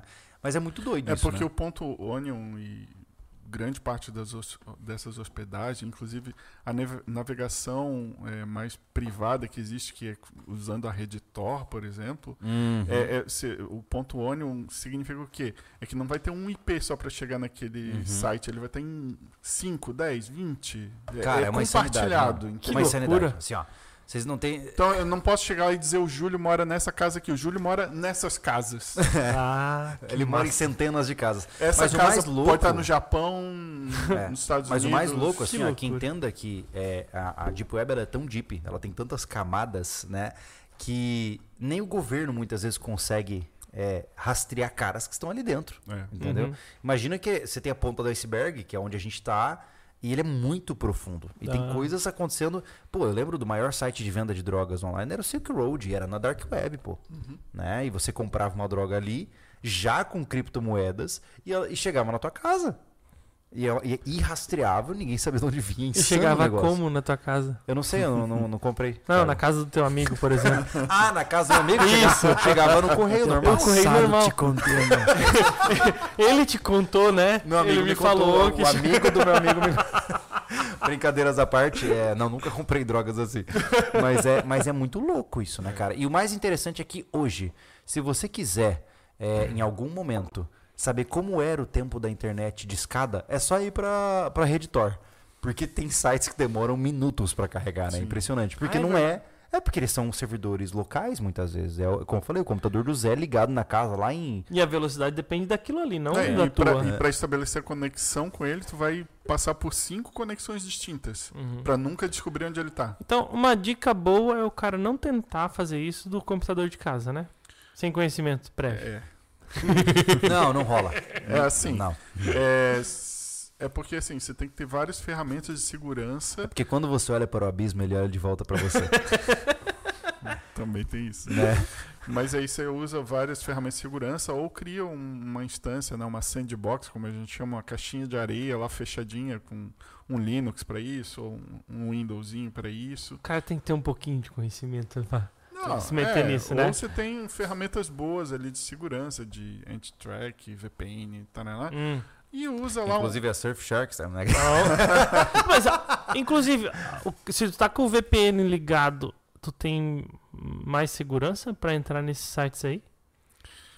é, ele vai só disfarçar de onde tu tá vindo. Hum. Na verdade, ele vai fazer isso e vai estabelecer uma conexão segura entre você e esse lugar. Assim, é porque se você só conectar, uma pessoa pode ir lá interceptar aquela comunicação. A VPN dificulta isso. Uhum. né? Uhum. Ele é só Mas- um passo. É, né? só que daí você vai usar a rede Tor para acessar, que ela é uma rede distribuída, que é mais ou menos o que a Deep Web usa, só que ao contrário. É, você, a, a partir do momento que você usa um browser, lá, um navegador com Tor, você vai utilizar da conexão de várias pessoas para sair. Inclusive, eles vão usar a sua também para sair. Hum. Lembra nisso- da época do Emule, que você só Uhum. baixava um arquivo quando tinha seeds? Sim, é isso cara. aí. É. E aquele negócio, É. né? Tu- eu baixava, mas não deixava ninguém baixar quando eu tava Ah, baixando. então você... Você vê como é que é, cara? A gente descobre Ei, o mau é caratismo assim. nas pequenas coisas. Ei, eu sou o Estado, tudo pra mim. O cara, o cara- é assim, ó, o cara usa torrent, ele baixa o arquivo e cancela o seed, cara. É assim. Não, eu É disse, assim. não, não, não, não, ninguém pode roubar de mim. Ai, meu Deus. Bom, enfim, mas não. Ele perguntou sobre Tinha outra seguros, pergunta. né? Ah, é, Uhum. senha segura. Então, Não, ele não falou sobre passwords, ele falou sobre senhas. senhas. Ah, É. claro. Palavras-chave. I think in English. É, assim, é, o pessoal fala muito dos caracteres, letra e não sei o quê. Cara, assim, um- dos últimos estudos que tiveram, assim, o- as senhas mais difíceis de descobrir foram as maiores. É. Então, uma, uma boa estratégia é você fazer uma frase grande, Sim. né? Não colocar coisas óbvias como nome, telefone, Júlio data de incrível. nascimento. É. Isso é Júlio muito Incrível óbvio. 2021. Júlio Incrível eu acho que Ah. vai ser difícil de descobrir. De graça, Patrick! Ai, meu Deus. Não podia Não, é nem- perder, né? É igual a, a carteira, né, de Bitcoin, pra quem tem Bitcoin, né? Tem, eu acho que 13? Hã? A sequência de 13, 13 números, né? Uhum. Isso. Então, E- isso aí, e- tipo, se tu colocar só números também é ruim. É isso? Assim, o- uma técnica que eu gostava de ensinar muito, o pessoal até em, em seminário de segurança e tudo mais, é o seguinte: você fazer uma frase e pegava as iniciais dela. Putz, já sei como fazer. A minha próxima senha. Você é que nem Vasilevski? hum? Você é que nem Vasilevski? Aí, ó. Você tem Trebosov em 2023? Mas, mas sabe que. Por exemplo, aqui, só, Aham. só para terminar o raciocínio, aqui eu pego aqui, ó, sobrecast, podcast sobrevivencialista, e aqui eu tenho os cinco risquinhos, né? Uhum. Posso pegar aqui um S, O, P, S, 5. Entendi. Arroba 5, por É. exemplo. Entendi. Mas- Sobrevivencialismo já é uma senha enorme, né? É, 18 letras é o suficiente. Só que é mais eficiente você fazer uma frase grande, às vezes usar sobrecast, podcast 2023. né, né, né. Entendi. Hum. Ok, ok. Então, esse a variação de caracteres Sim. também. É, é- é bom ter, porque geralmente o ataque de brute force, que é você ficar tentando descobrir a senha, primeiro ele vai com palavras mais comuns. Básicas. É. Só pegar Uhum. um trecho de uma música que o cara gosta. Era um garoto e como eu amava os Beatles e os Rolling Stones. Puta, quem que vai adivinhar essa porra? Mas eu vejo que muitas vezes agora, pelo menos eu, eu- é, eu vejo que algumas vezes eu vou me cadastrar em algum site e a própria conta da Google sugere uma senha. Sim. E eu falo, não, mas aí vocês vão saber a minha. Na verdade, na verdade, agora eu tenho um iPhone, né? Que eu sou rico. Ah, É, imaginei que era. entendeu? É. E quando eu entro numa, num, num site novo, ele sugere uma senha que eu olho assim, cara, eu nunca vou lembrar É dessa verdade. senha. Se eu Então, não tiver acesso mais à Apple, eu não tenho. Acabou. Entendeu? Se, se estragar esse iPhone, eu não vou conseguir comprar outro. Nunca mais eu quero acesso a nenhum site. Olha aqui, Ah. o, o Wilson Batista, ele falou: Patrick foi uma, uma fonte de inspiração e mentoria no meu desenvolvimento pessoal e técnico. Muito bacana ele compartilhar conhecimento. Abraço a todos. Olha, Wilson. Batista Freiberger. É, legal. massa, massa. Viu, viu seu amigão, hein? Faz parte do nosso trabalho, assim, principalmente é, como gestor e tal, Uhum. de TI. É, nas empresas onde passo, eu sempre tentei desenvolver as pessoas, né? Trabalhar com coach, mentoring, assim, de uma forma de entender o que a pessoa queria da vida e desenvolver ela Sim, trabalhar o cara focado nisso. Né? É. Legal. Legal. Massa. Massa. que mais? Don Void. O que acham de gerenciadores de senhas? Hum, Eu uso para armazenar senhas enormes, de 64 caracteres ou mais. No meu caso, uso Bitwarden. Bitwarden. Antes de mais nada, eu reconheço o seu nick, Don Void. Continuemos. ele tava lá em São Paulo, na balada. É mesmo? é, foi ele, um dos guri lá. É mesmo? É. Ah, gerenciadores de senhas é uma coisa boa pra quem tem memória de Dory, que nem eu, né? É, eu tenho tanta senha. Já- Ah, isso acontece com isso- vocês, cara? Acontece comigo, Tá. trabalhando contigo, é isso que tá falando? Ô, Júlio, Tiago, o que, que é essa senha muta, aqui? muta o microfone. Eu não sei. Anderson e Patrick, veja se é algo que acontece com todos nós, exceto com o Thiago. A gente, quando a gente tem lá, sei lá, 16 anos, a gente quer a nossa primeira senha. Tá lá, Júlio Bonitão, né? Aí, com 18, eu tenho que trocar de senha, porque já. né, Aí eu boto Júlio Incrível, tá ligado? Aí, tipo, depois, ah, o Júlio é demais. O que acontece Depois é ele amadurece O e que o Júlio não vale nada. que, o que acontece é que ao longo da minha vida, eu tô acumulando um arquivo cada vez maior de potenciais senhas. Então, hoje, é que nem o Thiago falou, Júlio, qual que é a senha de tal lugar? Eu penso, "Pum, deve ser uma das 20 que eu já usei. Acontece com vocês? Cara, tô com tanta senha que eu não, eu não lembro mais da segunda que eu queria. Ei, eu sei, eu sei, eu sei que você tem uma, no- uma anotação de senhas. Ah, É, o Anderson tem uma paradinha de anotação é, a, de senha. é a versão é, moderna do tio que andava com o cartão de crédito na, na Não, carteira Mas é eletrônico, né? Mas você- Algo- É, criptografou tá dentro, elas, tá né? do próprio Google, pô, os caras entraram, fudeu, pegou tudo. Ah, já era, aí ferrou. Eu tinha até um pouco tempo no papel, Uhum. mas já era uma- da outra vida ainda, né? Algumas senhas, né? É, as novas eu tenho que passar por um papel, papel. Na verdade, tinha que estar no papel e não ali. Só que tem coisa tipo assim, cara, ó, entrar no site do Gov, do Detran, Acho que é tudo mesmo. Sim. Pô, vou anotar no papel de chão em casa? Aí a polícia me pega, não, não cadastrou a senha aqui, eu tô sem a minha carteira, por exemplo, e eu não consigo Preso. abrir. Preso. Hum. Preso. Cadeia. Eu vou, Pau de arara. é, eu, eu Como é que eu vou vou provar que meu carro e a moto estão com o PV atrasado pra ele? E eu, e eu, fiz, eu fiz uma assinatura eletrônica lá da Rico e, eu escrevi no papel. E Boa. aí, eu, tipo, eu fui- vou fazer bem diferente, porque aqui tem uma coisa mais importante e tal. Uhum. E aí, o que, que aconteceu? Eu É, perdi então. o papel. Eu, te- eu- eu tenho uma carteira da Samurai também. Eu sei que eu tenho ela. Agora, onde ela está é outra história. É complicado, né? Geri- É. O que, que você me diz desses gerenciadores de senha assim? Cara, tem que usar. Hum? Sim. É mesmo? Sim. Mas Já e- é necessário, e é, Vamos e é lá. Tem que seguro? usar com, com ressalvas aí, né? É, o bom é você ter um- algum, um- alguns conjuntos de senhas, né? É, tipo, sei lá, umas 5, 10 senhas que você consiga fazer variações entre elas para você ter na sua mente para as coisas mais importantes, Uhum. né? Se em último caso você quiser escrever ela e botar no cofre, pelo menos faz isso criptografado. Coloca códigos e outras coisas lá que pessoas não vão entender. Porra, se eu faço, eu anoto uma senha que é difícil pra mim gravar. tu quer que eu cripto... ei. faça a criptografia dela, Cara, cara? isso é coisa de escola, irmão. Lembra que as meninas faziam os bilhetinhos com as Não. letras? O L é duas Ei, letras Você menos. nunca viu o alfabeto do P? É. Então isso é normal, pô. Isso dá pra fazer. Não, isso é complicado. É Pô, complicado. criptografia a gente aprendia no ensino fundamental, né, cara? Que interessante. Pra mandar bilhetinho. Não, mas é, Sala. Pelo menos para as senhas mais importantes é bom, né? Então, É. você ter isso. Mas aí, além disso, você usa para as senhas mais banais, dia a dia, tipo site do, do Banco. Detran. Não, banco. Ah, banco. Complica. Eu sou rico mesmo. Cara, ser do, tantas banco, contas. do banco é estúpido, pô. Tá louco? Qual que é? Só, só pra saber mesmo. É. É meu aniversário. Não, não é. Esqueçam. Ai, ai. Nem aceito aniversário. Um amigo meu tentou. Mas Um amigo meu tentou. Ó, o Venâncio Fraga, o que me preocupa é essas futuras explosões solares. Os satélites em Starlink vão ser afetados? Eles não estão fora E do vão planeta? ser afetados e aqui não tenho fibra, só Starlink. Vamos, acho que pra entender isso é legal falar sobre a diferença dos satélites Starlink e dos satélites de conexão que nem a gente falou anteriormente, né?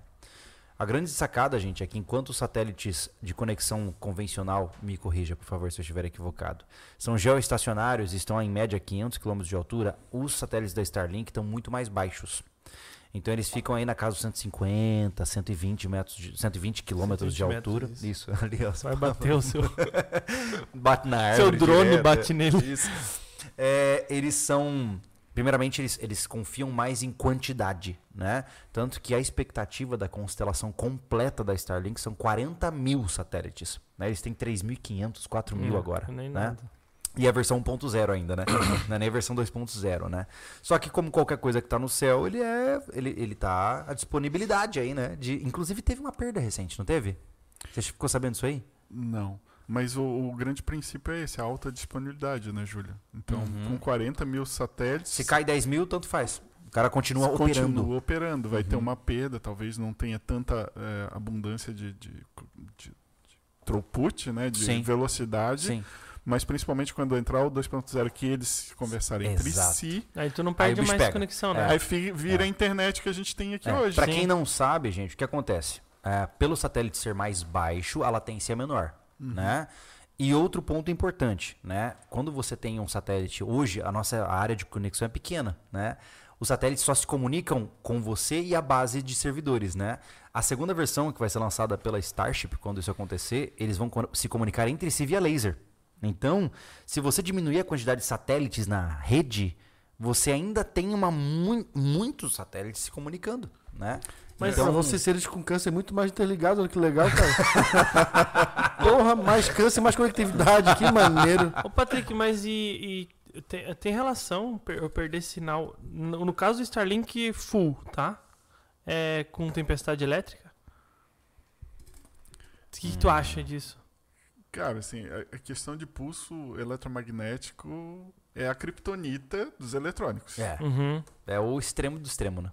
É, é, é a kriptonita. uhum. Inclusive, se der tempo, depois a gente fala de prepper-phone, né? Uhum. telefone para preparadores. Hoje existem várias bags que você compra para tanto pra explosão quanto Nós pra temos ataque. uma. A nossa gaiola de Faraday é o container. Se- Se Exatamente. você tá dentro do container e fecha a porta, não tem sinal de nada. Sim. Nem Wi-Fi, nem celular, nem nada. Você é colocar um celular dele Brasil receber um ataque de pulso eletromagnético, ele vai Eu estar. vou direto poder ligar pra minha mãe, que ela tem uma gaiola de Faraday também. Muito provável. Exato.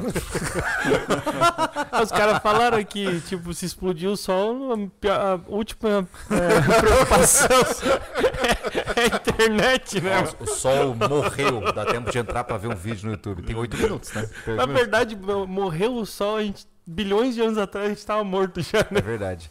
É, é, é, é que é um caso tão extremo assim, não tem É. muito o que fazer, né, cara? É que ah, isso entra naquela questão, né, do cara, ah, como é que eu sobrevivo a um meteoro na minha cidade? Pois é, Tipo, é, porra, não tem jeito, Sim, né? hoje ainda não. Uhum. Daqui a Mais pouco pra frente, sim. a gente deve É. inventar algo pra isso. Tanto que, né, o tio Elon, um dos objetivos proclamados dele é a colonização de Marte para poder dar mais chances para a espécie humana não ser extinta por um evento é, de proporções bíblicas, né? Então, acho isso muito interessante. Só que a grande sacada é que a Starlink ela mudou o jogo, né, cara? Sejamos honestos, né? Você, putz, você que veio da história da, da internet, né? é, sempre foi difícil, né? Obter uma conexão de qualidade, Nossa. organizado. É muita infra, é muito trabalho, é subindo em coisa pra arrumar. Pô, mano, chegou a Starlink aqui, aqui pra gente, eu botei na tomada, tava funcionando. Fiquei de cara. Sim. Parecia que eu liguei, um, sei lá, Oh, é uma liguei um sensação liquidificador. estranha. Agora tu pensa, quando o cara vai, tipo, tu é, vai contratar uma internet, né? Pô, tens que agendar, tens que contratar, agendar, o cara vai vir aqui, tens que esperar ele. Desenrolar Ele fio. vai passar capa cacete, Uhum. vai trancar, ele vai atrasar, ele vai te atrasar. Aí vai conectar, aí vai pegar um computadorzinho dele, vai, vai programar tudo. Porra, essa porra é só chegar, colocar lá. Não, é ridículo, é ridículo. Mas E acabou, cara. Não, A impressão que dá é que assim, você se sente burro. Sabe? Porque você fala assim, cara, tem algo errado. É, eu tô então, errando em alguma coisa. foi tão rápido, porque tá, a gente tava sozinho lá, a gente até gravou pro Pro portal, né? É, tá no portal a SV. gente configurando a Starlink Tá pela primeira vez. O É. unboxing. É. Ah, o que acontece? A gente chegou assim, cara, é só isso mesmo. Tá, tem alguma coisa errada, sabe? Tem uma sensação estranha, porque a evolução vem. É porque a internet sempre foi jeito, né? difícil. A vida inteira a gente É, tá cara, brigando com a sim. internet. Lenta, zoada. Cara, a gente pensa comigo. Como eu falei, nós temos uma cobertura limitada. E a Starlink fala, ó, podem haver momentos de sombra na tua área. Cara, a internet tá perfeita. Bate 150 megas. muito melhor que a fibra que você tem. lá. muito melhor que a fibra. E aí eu fico imaginando, eu se fosse um cara de provedor de rádio estaria em pânico agora. Uhum. Porque, tudo bem, eles têm um valor muito mais acessível para pessoas mais é, carentes. Sim. Mas o cara que tem um sítio hoje em dia, ele nem precisa pensar duas vezes, cara, em botar um Starlink. 180 reais por mês. É, o que, o que pega um pouco é o, o custo inicial, equipamento. né? Que são dois mil reais. no- 2100 deu, é. É, 2.100 reais é um, é um balaço, né? Cara, mas na boa, pela entrega, hoje, hoje, hoje acho que vale o custo. É, né? Não, com Ah, e- certeza. E, com detalhe, né? certeza. No Brasil não tem franquia de dados, né? Por enquanto. né? Por enquanto. Por Você acha que enquanto. vai ter? Quando começar a. O brasileiro força a barra, né? É, tudo vai depender da disponibilidade que eles tenham, né? É que, é, primeiro, eles estão esperando ter um público grande aderindo aqui no Brasil e tal. Uhum. E se a gente começar a consumir muita banda, muito throughput, porque tudo tem limite, né? Sim. A tecnologia tem limite. Uhum. Igual o, o- é, o cabo de fibra lá que passa os 10 GB, se você saturar esses 10 GB de dados, não passa Não mais passa mais. nada. Uhum. né? É, Então eu as acho. coisas começam a ficar lenta, a experiência começa a ficar ruim. Uhum. E além disso, tem obsolescência programada, interesses de aumentar o faturamento, Uhum. ticket médio, Uhum. todo, tudo isso Não, que mas- vem relacionado aos negócios, né? Mas o Musk não vai pensar isso ali. Aham. Vai Ele nessa. só é o mais rico do mundo, ele não deve pensar esse tipo de coisa. Nem um pouco. Ele só tá querendo botar um implante no seu cérebro, tá ligado? Porque aqui no Brasil, para adesão, ele teve que cortar pela metade o custo. É, mas eu vou te dizer uma coisa. Eu acho que a grande virada da Starlink acontecerá quando eles conseguirem botar algum tipo de captação direto no celular. Aí, meu irmão, Mas, game over. mas tu viu, né? Ah, ah, O quê? A gente acompanhou? Não. Não, nós Ele vai um acompanhamos. celular pra isso, né? Então, Não, que não, acontece? tem, tem esse planejamento É, aí. ma- mas, Lá não, mas não é a mesma coisa. É, o que acontece? É, nos Estados Unidos, a, a, Eu esqueci a o nome da SpaceX se aliou a Verizon né? A- E, a- e acho que também a da 3AT, lá, sei lá, uma coisa. Enfim. A- AT&T. isso, AT&T. É a Hum. Vivo, É e, a, Vivo e a e- Claro. Sim. Claro, né? É. O que acontece? É, eles têm uma antena secundária em cada satélite, né, que a proposta é a seguinte: sempre que você estiver em uma zona sem cobertura de sinal de celular, ele automatic, o celular automaticamente entra na frequência dos satélites da Starlink para permitir envio de SMS. Então é como se você tivesse um spot. Você não tem mais como ficar sem sinal de celular para Uhum. emergências. Essa é a ideia. Caraca. Só que não é internet. Então, mas espera aí, Ainda é, é o não, primeiro. né? Ainda não. Olha como já tá. Entendeu? é, Mal tá o satélite, quantidade eh, que ele precisa lá, tá só 10% lá em cima Sim. e ele já tá com isso. Não, Então, assim, ó, pra mim é Antes do, antes do final, né? Antes Mano, de chegar aos 40 mil, Eu dar. duvido que ele não vai fazer isso. Porque pensa, o cara comprou o Twitter e ele falou desde o começo: eu quero fazer o X App. É um aplicativo que tem tudo. Tudo. Oh, É, o aplicativo, a X, né, que é agora a, a ex-Twitter, né, que agora é o X, a ideia dele é que ele seja o aplicativo para tudo. Você só vai ter um aplicativo no seu celular, o X. Então você vai ter é, mercado, iFood, Uber, tudo no X. ele é Essa é a ideia dele.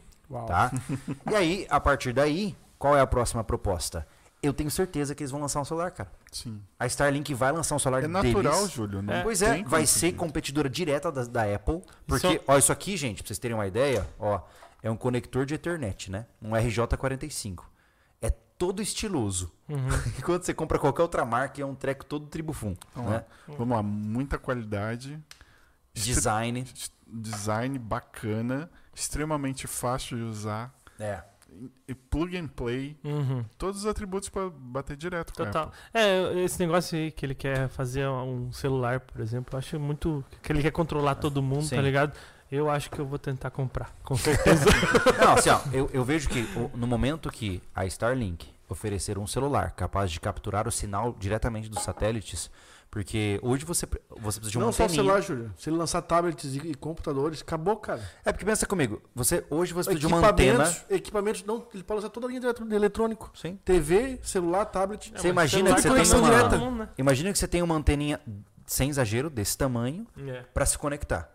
Mano, 10 anos a miniaturização vai acontecer. Não, mas você- Entendeu? Você lembra ou você viu já o telefone via satélite? Sim, sim, sim. Que a antena já não é muito grande. É um, um negocinho. Isso é. da tecnologia de quê? Da década de 30 anos 90, né? atrás. É. Então é. imagina agora com Pois é, cara. Pois é. talvez Já existam. Nem precisa, né? A, a- a sobressalente, né?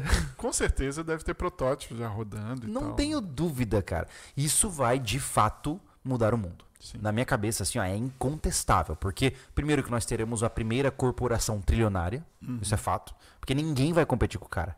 Você já parou. Olha, cara, isso assim, ó. Eu não, não concordo 100% com o Elon Musk. Eu brinco, né, do tio ele Elon não fez porque ele tá investindo em foguete? Porque Mas- se tivesse só disso aí ele já tava. Não, mas olha só, você já parou pra pensar que ele é o único que pode fazer isso. Porque só ele tem os foguetes com tecnologia para fazer isso acontecer. O cara criou não só a encomenda, como o carro que entrega a encomenda. Não, é melhor, ele fez o carro que entrega primeiro. Sim, Porque se ele exato. fez essa encomenda, ele podia não ter o carro pra entregar. Exato. Que Então é o que as outras imagina, empresas não têm. Por exemplo, a Amazon agora quer fazer a Constellation, acho que é, o É, nome, né? A Amazon vai, vai entrar Mano, na concorrência. Mas a Amazon, Ah, a Amazon ah, vai entrar com o Neil Glenn do, do Jeff Bezos, um foguete que é prototipado que nunca ninguém viu direito, que não sabe se É um funciona. desenho. Você entendeu? Então, assim, por enquanto o cara só Nossa. tem um objeto fálico que voa e desce. Ah, sem dúvida, o Starlink é pioneiro. Mas. Não, vai acontecer, mas nós estamos falando de uma corrida trilionária. Sim. Imagina que empresa que tem grana pra desenvolver um foguete e enviar coisa em É que órbita. assim, ó, o, o Elon tá fazendo uma coisa igual a Apple fez, nada substitui eles. Tá tantos anos no mercado, ele vai lançar algo que ele vai ser o pioneiro, que ele vai ser insubstituível. É, mas Pode- só que, só que o- a questão é a seguinte, é que ele realmente foi pioneiro na tecnologia toda. Entendeu? Não necessariamente. O iPhone é um celular, por exemplo, tá ligado? Mas a tecnologia, a questão do- dos, dos foguetes, de toda essa entrega que ele tem aí de, de- de um custo muito mais baixo, astronomicamente mais É, não- baixo, Não, tem como comparar. é difícil demais de copiar isso aí, tá Tanto que ligado? a China agora tá na tentativa de copiar a Starship, né? Só que é impossível, Hum. mano. Porque Você eles não pensa que- mandaram fabricar lá, né? É, É porque você imagina que o cara ele tem tanta consciência, que ele tá tão à frente na, na, na briga, que a fábrica lá em Bocatica, por exemplo, ela é aberta. Todo mundo pode ficar na estrada filmando todos os processos. Ele não tem medo de ninguém copiar ele, porque ele tá tão distante da, da grande quantidade que ninguém consegue pegar o cara. É, É, impressionante isso, Eu cara. estive lá na frente da fábrica da Tesla. Ah, da Tesla. ah, Tudo bem. Eu, que- eu quero, quero saber da Starbase. Enquanto você Tu for foi lá, na você tem que mandar. Starbase? Sério? Não, Starbase ainda não. Mas Tá. tu vai, né? Vai, vai, Manda vai tirar um lá. selfie pra gente. Isso. Tiro, tiro. Tá bom. Mas a da Te- Tesla também, assim, tudo aberto lá. Que coisa maravilhosa. isso. Ah, como eu disse, por trás disso a gente sempre fica ressabiado, né? Porque ele realmente pode ser o próximo Doutor Destino. né? Exato. Ele pode ser um. Ele pode ser um grande É. vilão global, se ele quiser. Ele Imagina. O nome da Terra vai ser Latvéria. pula, pula, por exemplo, 15 anos no futuro. O mundo inteiro usa Starlink, voa com é, foguetes da SpaceX e utiliza somente o aplicativo X. E pior, ah, utiliza de sistemas de realidade aumentada com o Neuralink. O cara é dono do mundo. Ele vai ser imortal É. depois, tá ligado? Vai dar um upload Assim, da ó, mente dele é- e acabou. é- mas assim, ao mesmo tempo que eu fico impressionado do ponto de vista de fenômeno, né? Tipo, o cara é um monstro o que ele tá fazendo. Ninguém nunca fez nada perto do que ele tá fazendo em tantas frentes ao mesmo tempo. Tem pouco tempo também. É, pois é, mas assim, é, o que que vem por trás? Porque alguma coisa vai dar errado, não sei. É, a, gente, a gente tá vendo assim, a evolução numa escala logarítmica, né? É verdade? Não é a progressão. Você viu, o Tesla, se você deixar de pagar uma parcela, ele não liga. Quê? Aí, ó. É, exato. Ó, você financiou teu Tesla ali. Já viu não o filme pagou a Re... Já viu o parcela? Repo, Repo Man? Aham. É isso aí. Ele vai fazer corações, vai fazer vários órgãos que tu vai. Mas, cara, não pagou, recolhe. pegar, financiar, ele financiar um milhão né? e meio. Sério, recomendo o filme, tá? É, É? um mundo no futuro, Aham. não tem mais transplante de órgãos, né? Nem mercado negro funciona mais.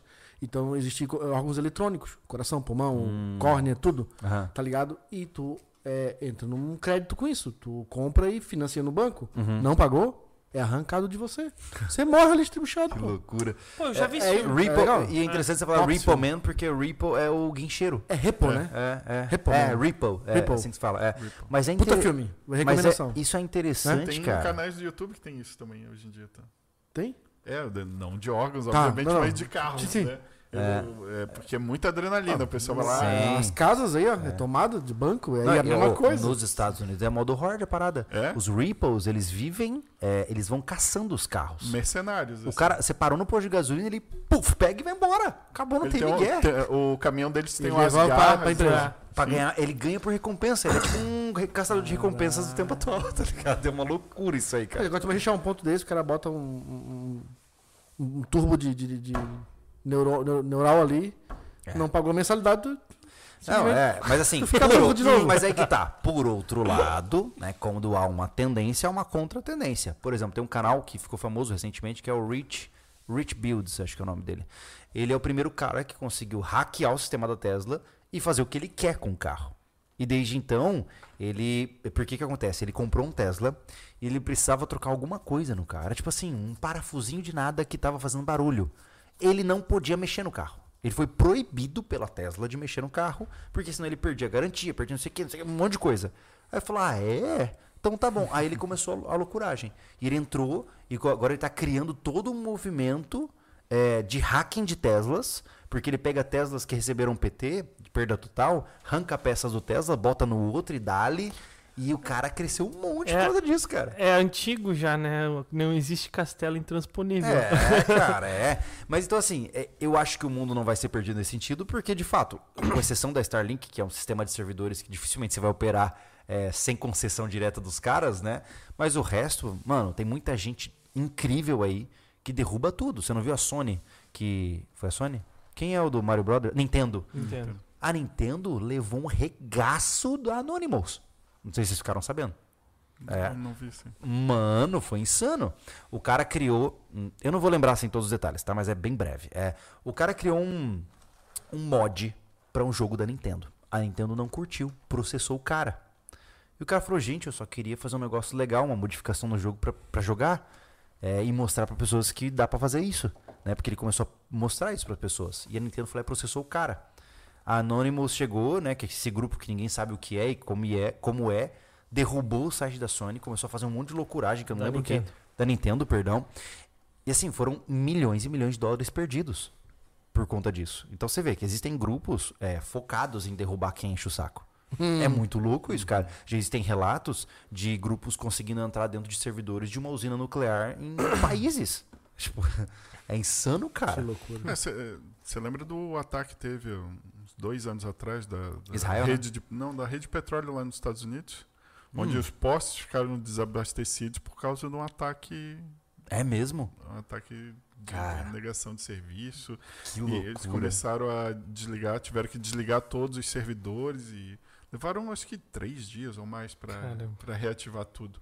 O- as bombas de combustível ficaram sem gasolina porque a rede que controlava de automação foi toda comprometida.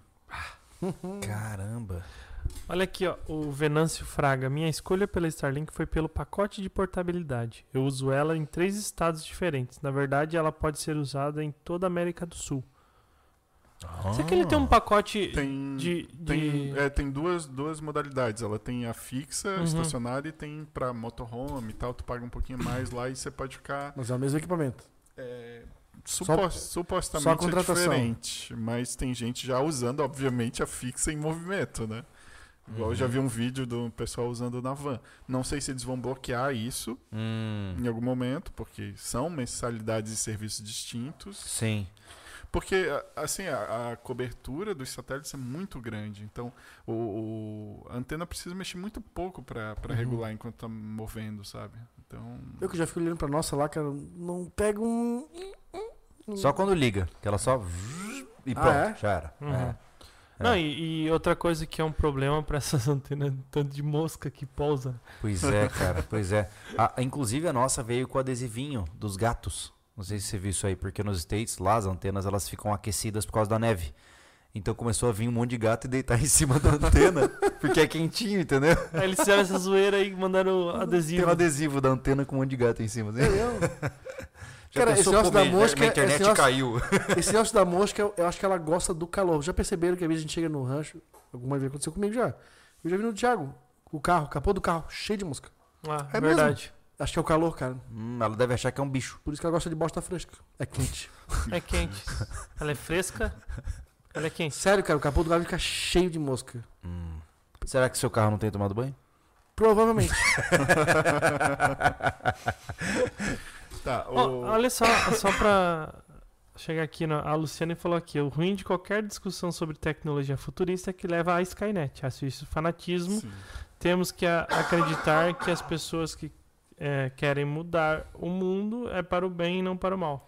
Agora a Luciana lembrou o nome que eu queria lembrar quando tu falou do tio Elo, que queria controlar todo mundo. Ele é o Skynet. Ele vai ser a virada do jogo. É, é, todo, daí a gente cai mais no papo de inteligência artificial. Pois Hum. Só, só vamos manter aqui da Starlink, eu, eu só tô sentindo falta, assim, para ajudar até o pessoal. Vamos Uhum. do, do, do básico, o Ao avançado. porquê, o Tá. quê, eu acho que é importante, principalmente o pessoal que não conhece muito, Claro, não tá claro. habituado, né? Manda. Vamos lá, então, pro seu sítio, rancho, o que quer que seja o tipo de lugar que você precisa de conectividade, você tem várias opções hoje, né? Você começa aí, geralmente, com um provedorzinho a rádio, que tem no- nos lugares mais remotos, tem as fibras óticas, em geral, provedores de fibra.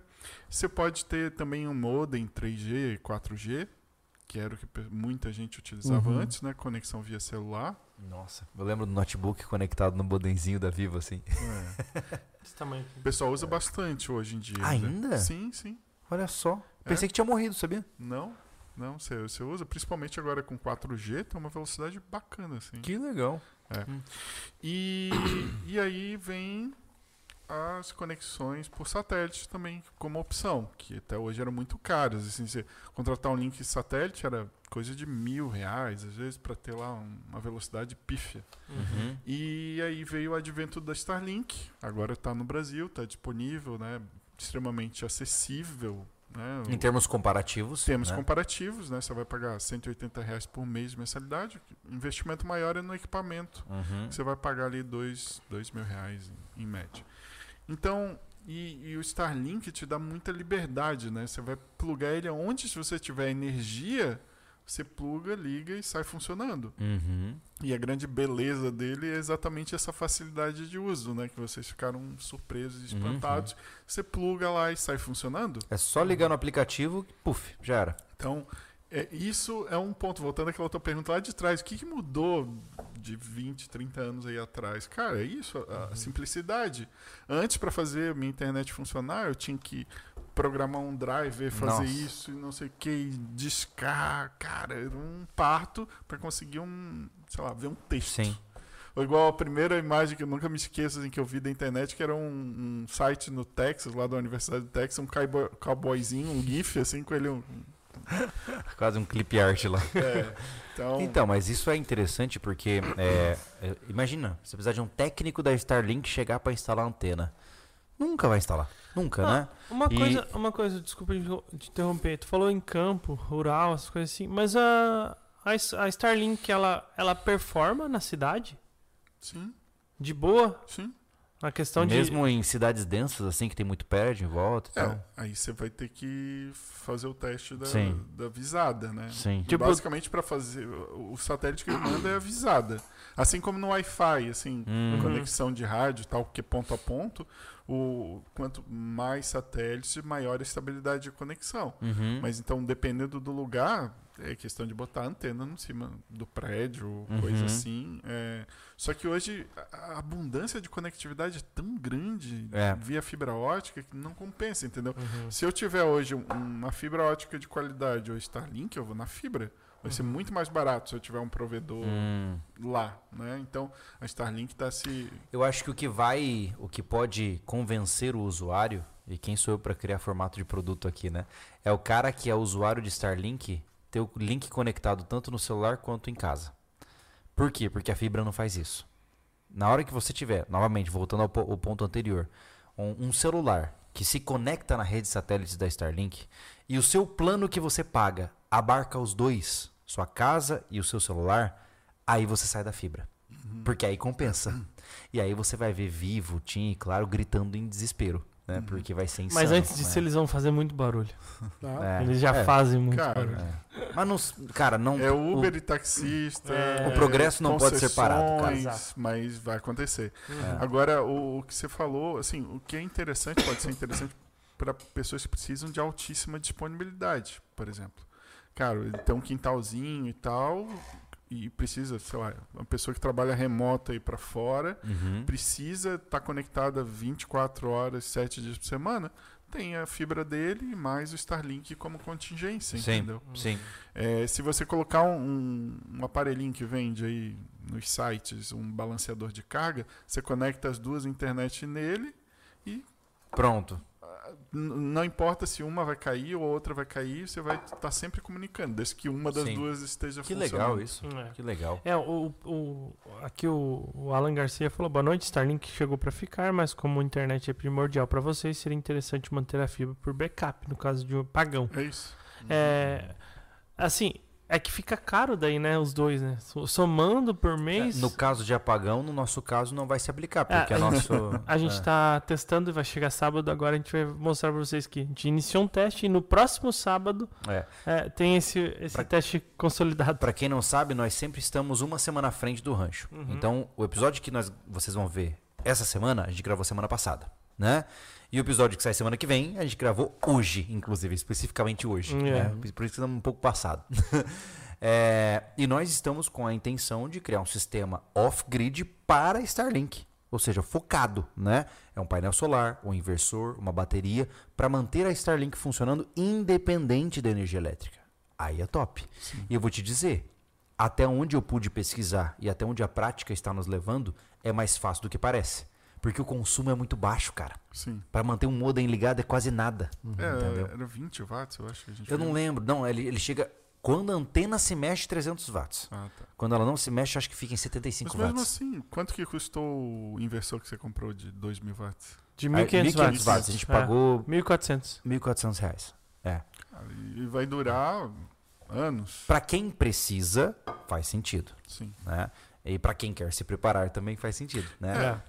Por exemplo, assim, tudo depende exatamente dos seus requisitos de disponibilidade. Vocês, como trabalham com internet, Eu, eu, assim, também recomendo a mesma coisa, como a gente já conversou, né? Manter a fibra e mais. Eu sei Uhum. que é um, um custo extra e tem que ver cada orçamento. Ah, sim, sim. Se É falar a orçamento. nível empresarial, o custo já é mais. É, é, relacionado é muito mais baixo. né? Sim, sim, porque a, a velocidade de transmissão, a capacidade da fibra é muito maior, né? Uhum. Uhum. É, mas no nosso, no caso ali, é a garantia de não ficar sem internet. Porque acontece o quê? O rancho, hoje o ran- o rancho, a gente tem nosso sistema de monitoramento e, e- e segurança, né? Rodando lá. E tudo tem que ser online. A gente não pode contar com a fibra. Com esse ciclone que aconteceu aí semanas atrás, mês passado, ficamos cinco dias, acho que mais ou menos, né? Ah, deu mais, né? Deu A mais. gente ficou, mais, a gente ficou acho que 3, 4 dias sem energia, mais uma de uma semana sem fibra. Fora quando aconteceu em dezembro aquela chuvarada, que caiu o cabo de novo, que assim, ó, ficamos meses sem fibra. Sabe? Então não podemos correr esse risco porque vai de, de contra a segurança do rancho. Então a Starlink veio, não é pelo ser mais barato, ela veio para manter a segurança do rancho em dia, né? E esse processo aí de off-grid, cara, isso aí vai, vai ser um espetáculo. Porque assim, ó, eu até entrei agora, Júlio, aqui para ver. Só que tu não conectou nada ainda no sistema da, da Starship, né? Não, é, Star- Da Starship, da Starlink. da Starlink. as nossas câmeras pra- estão, ah, estão ligadas nos replicadores. É. onde- ele não ligou ainda. a luz ele, lá, né? ele não ligou. Ele ligou, mas ele desligou da onde tá o modem, né? Olha só que legal isso aqui. É, esse é, o- é a visão do céu da antena Starlink em tempo real nossa. Ó, ele tem toda a zona de cobertura e todos os pontos de obstrução. Incrível, Tá, mas né? o app que tu tem, tu não consegue ver se ele tá funcionando. Isso não- Vejo, tá aqui ó, Tá online. online. Nesse Ele tá online? Tá online. As Ó, câmeras então, não estão. As Ó, câmeras não estão. Nesse momento, ó, eu vou fazer um teste de Nesse velocidade. momento, Ó, ó. nesse momento, ó, a nossa antena tá funcionando a bateria. Olha que legal. totalmente off-grid. Entendeu? esse? estamos aqui. E, nós, e, eu e foi ligado o quê? Umas 3 da tarde É. já são quase 9 horas da noite. Vai passar a noite, cara. Vai. É que assim, É. ó, lá a gente tá com uma bateria um pouco maior, né? Sim. Eu não sei sim. quantos watts tem o, o modem. Então, é isso que eu tô dizendo. Varia de acordo com a movimentação da antena. É, mas o- ó, a questão do modem funcionando ali. Não sei te dizer. É. Mas enfim, eu acho, é, pelas contas que a gente fez antes de tudo, lá pra trás, na, na Uhum. questão que não tinha nem questão de inversor, é, que são três dias. Sim. Entendeu? É, que a gente é. consegue s- sem depender, porque aquela bateria aguenta três dias. Então, se aguentou os três dias sem luz, sem nada, porque ela tá totalmente independente, né? Aí é sucesso, né? É verdade. É verdade. Esse é o Aí objetivo. Você vai realimentar com um painel solar. Exato. Já era. É infinito, Exato. em teoria. Essa é a ideia. É, a teoria gente é criar um sistema para as câmeras, né? Pra Hum. garantir que tudo funcione. Sim. Não, vai, Né? vai acontecer. E as É. câmeras não consomem tanto, né? Elas são. Não, é, o, o maior trabalho nosso, é, o nosso sistema off-grid, pra mim, eu acho que ele tem que ser focado em comunicação. É. né? A gente não precisa de off-grid pra ligar ferramenta elétrica, cara. Não precisa. É, seria um overkill na nossa, nossa situação, Ó, sabe? assim, ó, Agora pensar- ligar um modem, né? Vou pensar num caso, pô. num caso de sobrevivência, de, de preparação.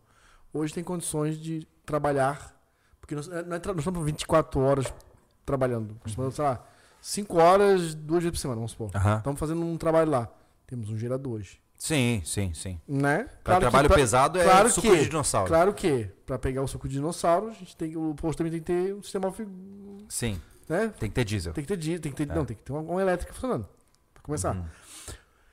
Para luz, podemos ter um sistema muito mais raso, rasíssimo para ligar a lâmpada. Uhum. Água, energia solar, Uhum. entendeu? Então, cara, fogo de lenha pra cacete. Eu acho que esse é um rancho tá ficando no- no- equipado de um jeito, cara, que se ficar um mês num apagão, a gente não fica desesperado. Não, vai dar né? bom. A gente É. vai ter internet, a gente vai ter como trabalhar com ferramenta elétrica, se quiser. Porque temos um Sim. gerador cavalo lá, Tem, tem. que vai tocar todas as nossas ferramentas. Depois lembra que eu posso Nós te te mostrar. mostramos, né? É. É um baita Tem gerador. que a gente 170 tem. quilos, cara. É, só, Tem 170 quilos. É muito pesado. só daí tem que ver onde vai plugar a geladeira, freezer. Mas esse gerador toca consumindo. tudo. Então, Toca tudo. É. É, mas aí esse- só tem um. N- É. Mas a questão. Ele roda três casas, É cara. exato. Nossa. É um É que é- monstro. ele é grande. Ele é, grande. Ele é um carrinho. Ele é um É um carrinho. É monstro. quase um de Foi uma oportunidade que, que, que a gente conseguiu aí, É abraçou. um monstro. É. Ah, eu achei que era aquele pequenininho. Não, não, não. aquele, Tem 170 aquele é outro. Ó, quando eu falei, tem 170 Ah, então já quilos. tem redundância Ele aí, tem ó. quatro rodas e tem que ser três homens pra empurrar ele, cara. É, Nossa. Não é muito grande. É. muito É. massa. Ele tocava um food park, né? Pensa. Ele é quase o tamanho daquela mesa ali, ó. É, é um daquele mini container, assim. Ele Não, ele é grande não, não, mesmo. Não, Maior. não. Ele é Não. da largura dessa mesa aqui. Não, mini container não, ele é, é do tamanho dessa mesa aqui, assim. É. É. E ele é, tipo, silencioso, ele é vedado. Sim, tem né, carenagem. Carenagem. Sim. Partida elétrica, pra diesel. Ah, Bom, é. Gente Lembra não quando você for no rancho, a gente É verdade. Ah, É, o, o Patrick, ele foi, ele foi no rancho quando é tudo mato mesmo, é né? verdade. Primeiros dias. Exato, a gente É. chamou ele lá por causa da questão da, Do da- sinal. Do sinal do celular, né? Ele queria potencializar tudo. É. E tinha os planos tudo, mas a gente conseguiu dar uma Pois forma é. da, da, da fibra chegar, né? E a gente Hum. não, não chegou nisso.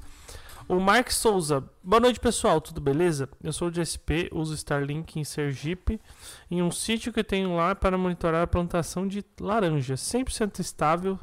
Sinal Starlink. Não, não me deixou na mão ainda. Grande, olha o Marcos aí. Caraca. Legal, Bom te né? ver aqui, meu amigo. É, realmente, é, eu, eu tô, só recebo relatos positivos. Eu não vi uma pessoa que comprou Starlink e. Ah, não presta! É, é impressionante. Porque a taxa de sucesso é incrível, né? Porque a gente está acostumado a ficar com a internet caindo toda hora, extremamente lento. E É. pega um serviço de qualidade desse. Você acha que não tem mais volta assim? É, é daí pra frente só agora, não tem Sim, como. Sim, e eu acredito muito que a Amazon também consiga subir a rede deles. A gente comece a ter, num futuro, né? Uma uma, concorrência. Tem que pensar em décadas, né? Uhum. É. É, no futuro, É. com certeza. Que coisa louca isso, né, cara? É isso aí. Cara, eu, eu particularmente adoro falar sobre esse assunto, porque. Hum. Primeiro que eu não entendo nada, mas eu acho incrível, né? Vai coçando a cabeça, né? É, porque eu vejo assim, ó, nós somos seres de comunicação, né? É- é- é- a humanidade ela é focada em falar. né? Nós só somos o que somos porque a gente fala. Então, caras que trabalham com tecnologia de comunicação, eles são potencializadores de seres humanos, né? Então, quanto mais a gente for rápido em se comunicar ao redor do mundo inteiro, mais rápido o mundo anda e mais capaz nós somos de ter uma vida boa, né? Então, que nem a moça falou, a Luciana, acho. É, eu, eu, eu brinco dizendo que assim, ó, é que nem a- é como se- o exemplo que eu já dei várias vezes, né?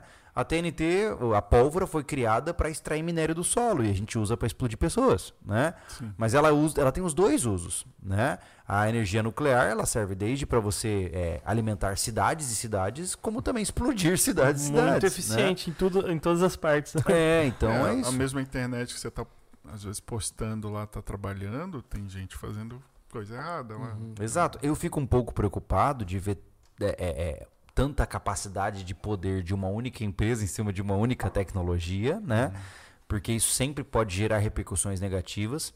Mas se é o que tem por agora, É, mas a história da tecnologia é muito baseada em monopólios, né? é, né? Então, e, e geralmente, por exemplo, Microsoft, Apple, principalmente Microsoft, passou por um monte de processo lá nos Estados Unidos. Uhum. Nos Estados Unidos não, desculpa, na Europa. Que na Europa tem leis antitrust mais Hum, potentes, né? E uhum. a- assim como o Google, entre outros, né? Então, hoje em dia, inclusive, só um adendo, né? A gente fala muito do Google, mas tem grandes concorrentes aí vindo contra, por exemplo, DuckDuckGo, não sei se Tipo, cadê? Tá ligado? Nossa senhora! Foi o lá. DuckDuckGo, ele não tem é, seleção com base em algoritmo de usuário, né? É, É isso? DuckDuckGo, agora vem o Bing potencializado pela OpenAI, né? Aham. Incluindo ChatGPT. É, tem o próprio Brave, que tem um, um navegador Hum. protegido de privacidade e tal. Mas assim, faz parte da história da tecnologia grandes monopólios e às vezes eles depois eles acabam sendo quebrados e Uhum. tal e vem a concorrência, vem Uhum. engenharia reversa. Mas aquele Sim. monopólio não baseado em lei, né? Aquele- É. por, por eficiência, né? Não, mas, mas é que tá. Tem um vídeo do Veritasium, pra quem fala inglês, eu recomendo do Veritasium, onde ele fala sobre o cartel das lâmpadas. Né? Porque o que acontece? Quando a lâmpada foi criada, né? aquela lâmpada halógena ali, a do, do filamento, né? ela era boa demais. E aí os caras que vendiam essas lâmpadas, e eu tô reduzindo a história aqui, eles tiveram uma missão, que era diminuir a vida útil da lâmpada para que as pessoas tivessem que comprar novas lâmpadas. Então eles propositalmente pioraram o produto em um cartel fechado, várias marcas com a mesma proposta, para que eles conseguissem fazer isso acontecer.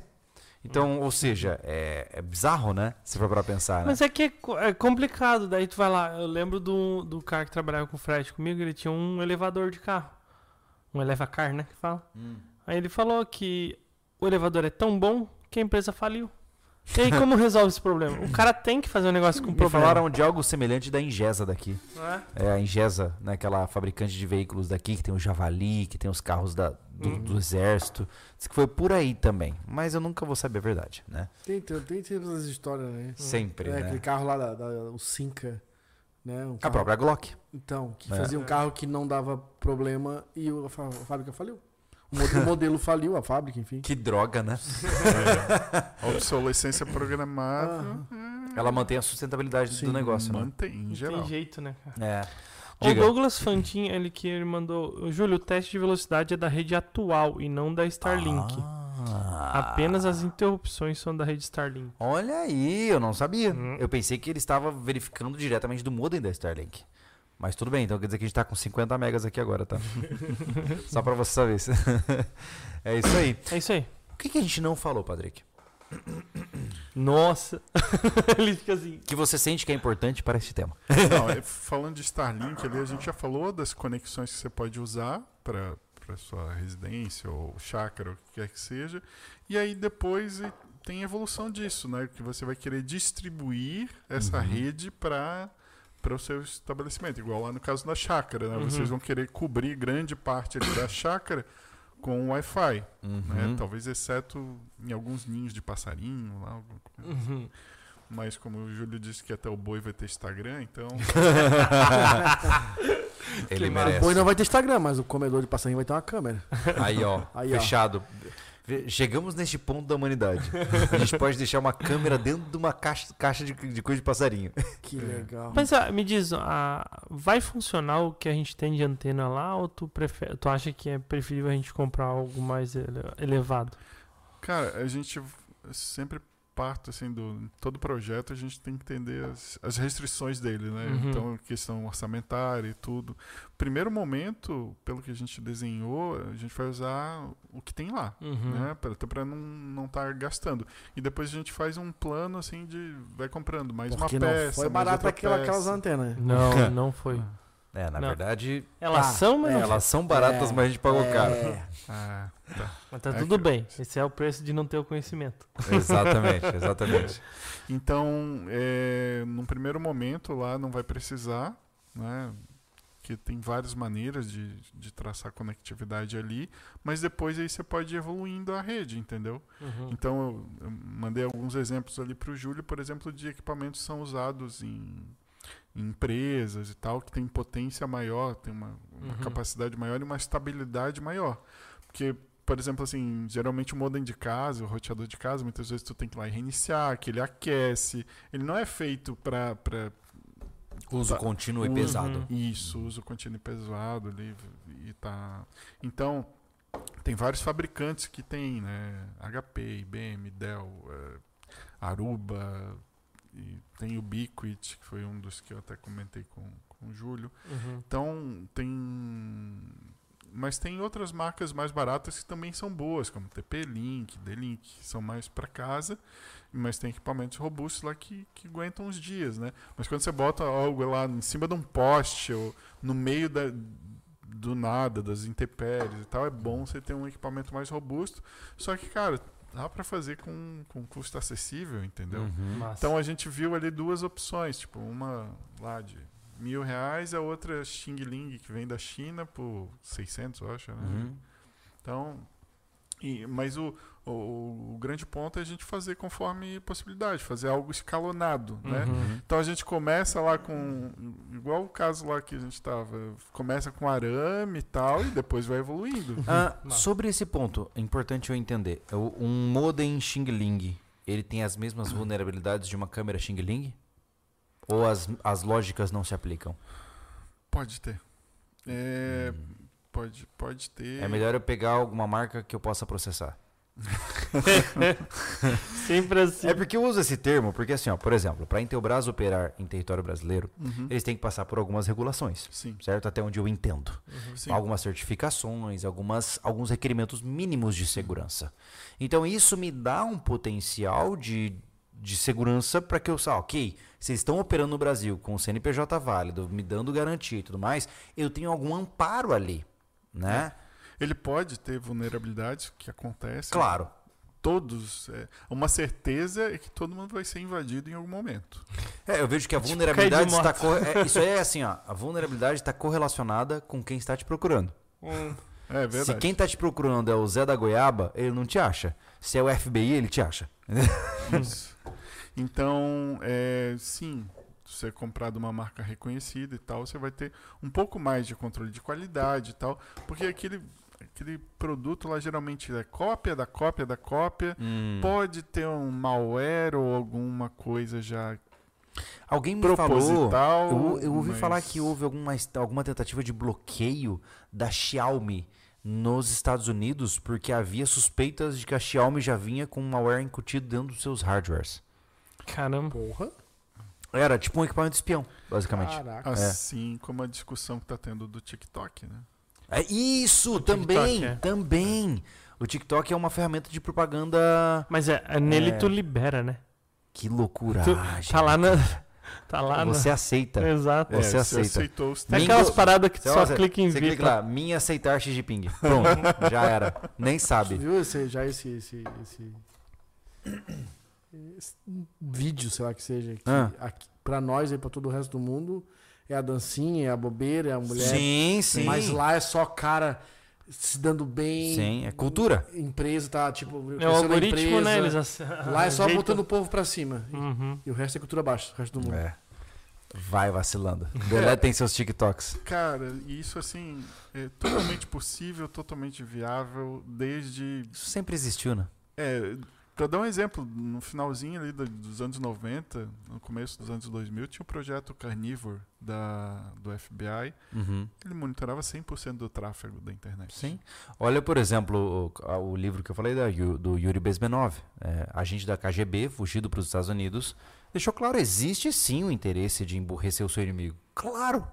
Então não acho que as coisas acontecem por acaso. Não, não. De jeito nenhum. É, né? teve uma coisa que aconteceu, acho que, sei lá, um ano atrás, dois anos atrás, na, no iPhone. De, de- dessa rastre, rastreabilidade diminuiu, né? Hum, Tipo, eles, eles tomaram um pouco de conta disso. Claro que não impediu. Só que, por exemplo, aquela questão de tu falar né, uma coisa e aparecer no, no, no anúncio deu uma diminuída absurda. Cara, isso com sempre isso foi aí. bizarro, né? É, e hoje, por exemplo, tu dá, tu dá autorização ou não pro, pro, pro aplicativo autorizar, ah, rastrear. Mas assim, ó, vamos pelo lado bom também, né? FBI, FBI, CIA, Uhum. etc. Todas as, as instituições também estão monitorando proativamente ataque terrorista, É, pedofilia, é, Mas criminalidade. é aquela coisa. Todo poder tem dois lados da moeda Sim. e Exato. pode ser usado de duas formas diferentes. Né? É uma. É uma, um dilema que sempre vamos ter nas nossas Se- vidas. Né? É sempre mesmo, é uma parada que dá pra falar, né? É, no momento atual é como eu falei, né? Lá no rancho hoje a gente tem percebido que sim, vamos continuar usando a Starlink, né? Foi um excelente investimento. A gente, a gente não sabe, se- como conclusão, a gente vai cancelar a fibra ou vai manter? O que, que vocês Cara, acham? eu, eu sinceramente é, não sei. Cara, tem que. Não dá, deixa eu fazer tudo o Dá sistema uns meses. primeiro. Dá uns É, meses. Até o final do ano, cara. É, Né, eu né? realmente não É. sei. Ah, inclusive, o Caio falou ali, live das câmeras SB caiu e não era boa essa internet aí. Ela tem suas falhas também, né? É, Ela, ela, tem suas trocas de satélites a por gente já enquanto, né? percebeu que ela cai sinal por poucos segundos a cada três dias. Só que assim, no YouTube, a nossa live, quando ela é interrompida, É ela com- tem que ser manualmente reativada. Uhum. Então, se caiu por um minuto e voltou a internet, a live não volta, Uhum. né? E muita gente acha que, que não, é porque... Não, mas realmente mas é é- isso, tá? É manual. Aconteceu, é. aconteceu as quedas ali. Não, mas e, e- e tem, ela não tá perfeita. Não Sim, existe isso. sim, ela é sim. boa, mas ela não é perfeita. Assim É. como a fibra é boa e Ah, não é perfeita. né? Rádio, então. É, ninguém É. é. não é. Não é fanservice aqui, né? Eu nunca vou esquecer, eu, joga- eu jogava com um amigo Battlefield é, 1945. Eu jogava com um amigo, né? E ele começou a ficar cada vez mais offline. Aí sabe o que aconteceu, cara? Ele mandou mensagem pra gente falando: Cara, meu vizinho plantou eucalipto. O eucalipto começou a crescer e bloqueou minha antena. eu não consegui mais jogar, cara. é, esse é o problema dos tempos antigos, né? Hoje isso não é mais um problema, né? Mas, cara, muito legal. exato. Bom, bom. É, esse assunto eu particularmente acho incrível. E É. 500 pessoas também. Pois é, Que foi, Né? foi fiel Ô, aqui. Patrick, eh, o pessoal tem algum lugar para te encontrar ou alguma coisa do tipo que você queira divulgar? Não sei se você. Tem, tem. Então diga, diga onde, onde te encontram para te incomodar. Primeiro de tudo, depois se a gente puder botar num comentário ele fixado, tem o meu LinkedIn, que é a rede social que eu uso. Ah, Boa. então você é um corporativo. É, eu não costumo olhar Instagram, Twitter Uhum. e tal. Eu tenho, Sim. só olho muito A esporadicamente. gente bota na descrição. Então Aham. tem Uhum. LinkedIn e tem um e-mail, né, que é pisolo, P-I-Z-Z-O-L-O, arroba gmail.com. Uhum. Pode ser usado aí para contatos. Então, todo tipo de projeto de tecnologia, né, Uhum. desde entender a necessidade. Então, cara, assim, é, muito do meu trabalho é entender a necessidade e trazer as soluções. Hoje né? você trabalha com consultoria mesmo, né? Sim. Por Uhum. exemplo, ano passado participei de um dos maiores projetos que, que eu fiz junto com o pessoal foi é, criar todo um, um ecossistema de fidelidade onde tinha um super app, um aplicativo altamente conectado e tal que a gente desenvolveu junto com o parceiro. É, criou toda uma base de dados, um data lake house, um, um banco de dados gigantesco de informação de cliente e tudo mais para entender a necessidade dele, as preferências e gerar renda e gerar uma comunicação mais personalizada com ele. E tudo isso com ferramenta de ciência de dados, análise de dados, entre outros aspectos. E assim, Você e- trabalha com todos os tamanhos.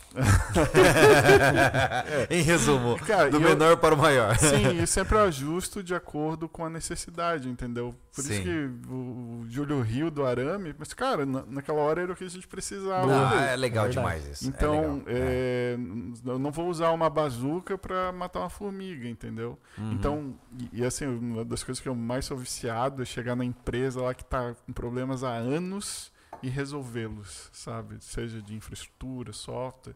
Igual Tá. teve uma empresa lá que demorava para processar um negócio 3 horas, a gente trouxe isso para 30 segundos. Nossa, Caraca. isso é uma mudança revolucionária para Total. um, um processo empresarial, né? É, É. e isso ajudou a empresa a aumentar mais de 30% do faturamento. E claro, né? 20% Uau. ficou para você, né, Patrick? Não,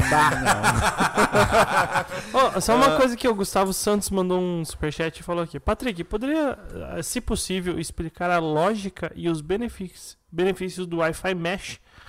Está começando o hype?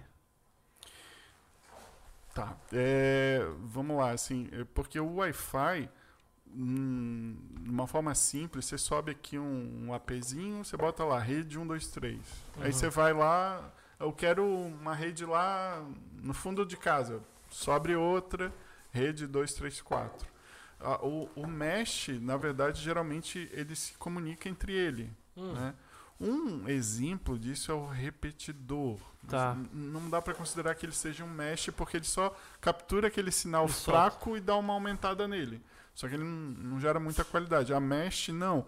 A mesh traz é, um fator diferente que ele conversa entre eles. Igual o Starlink. Uhum. É, é- é um exemplo de, um- de uma rede mesh que vai ser, né? Ele tem vários celulares, vários satélites Sim. e eles com- se comunicam entre eles, né? O, o Wi-Fi mesh é mais ou menos parecido com isso. Então vai lá ter três, quatro Wi-Fis e eles falam entre si. Então você vai estar sempre na mesma rede. Você pode fazer o que a gente chama de roaming, né? Você pode andar entre as antenas e a conexão não vai cair. Isso a gente faz muito dentro de ambientes corporativos, né? Como, por exemplo, você vai hoje nos shoppings e tal, você vai trafegando, você passa por N antenas e a sua conexão não cai, desde que seja bem feito.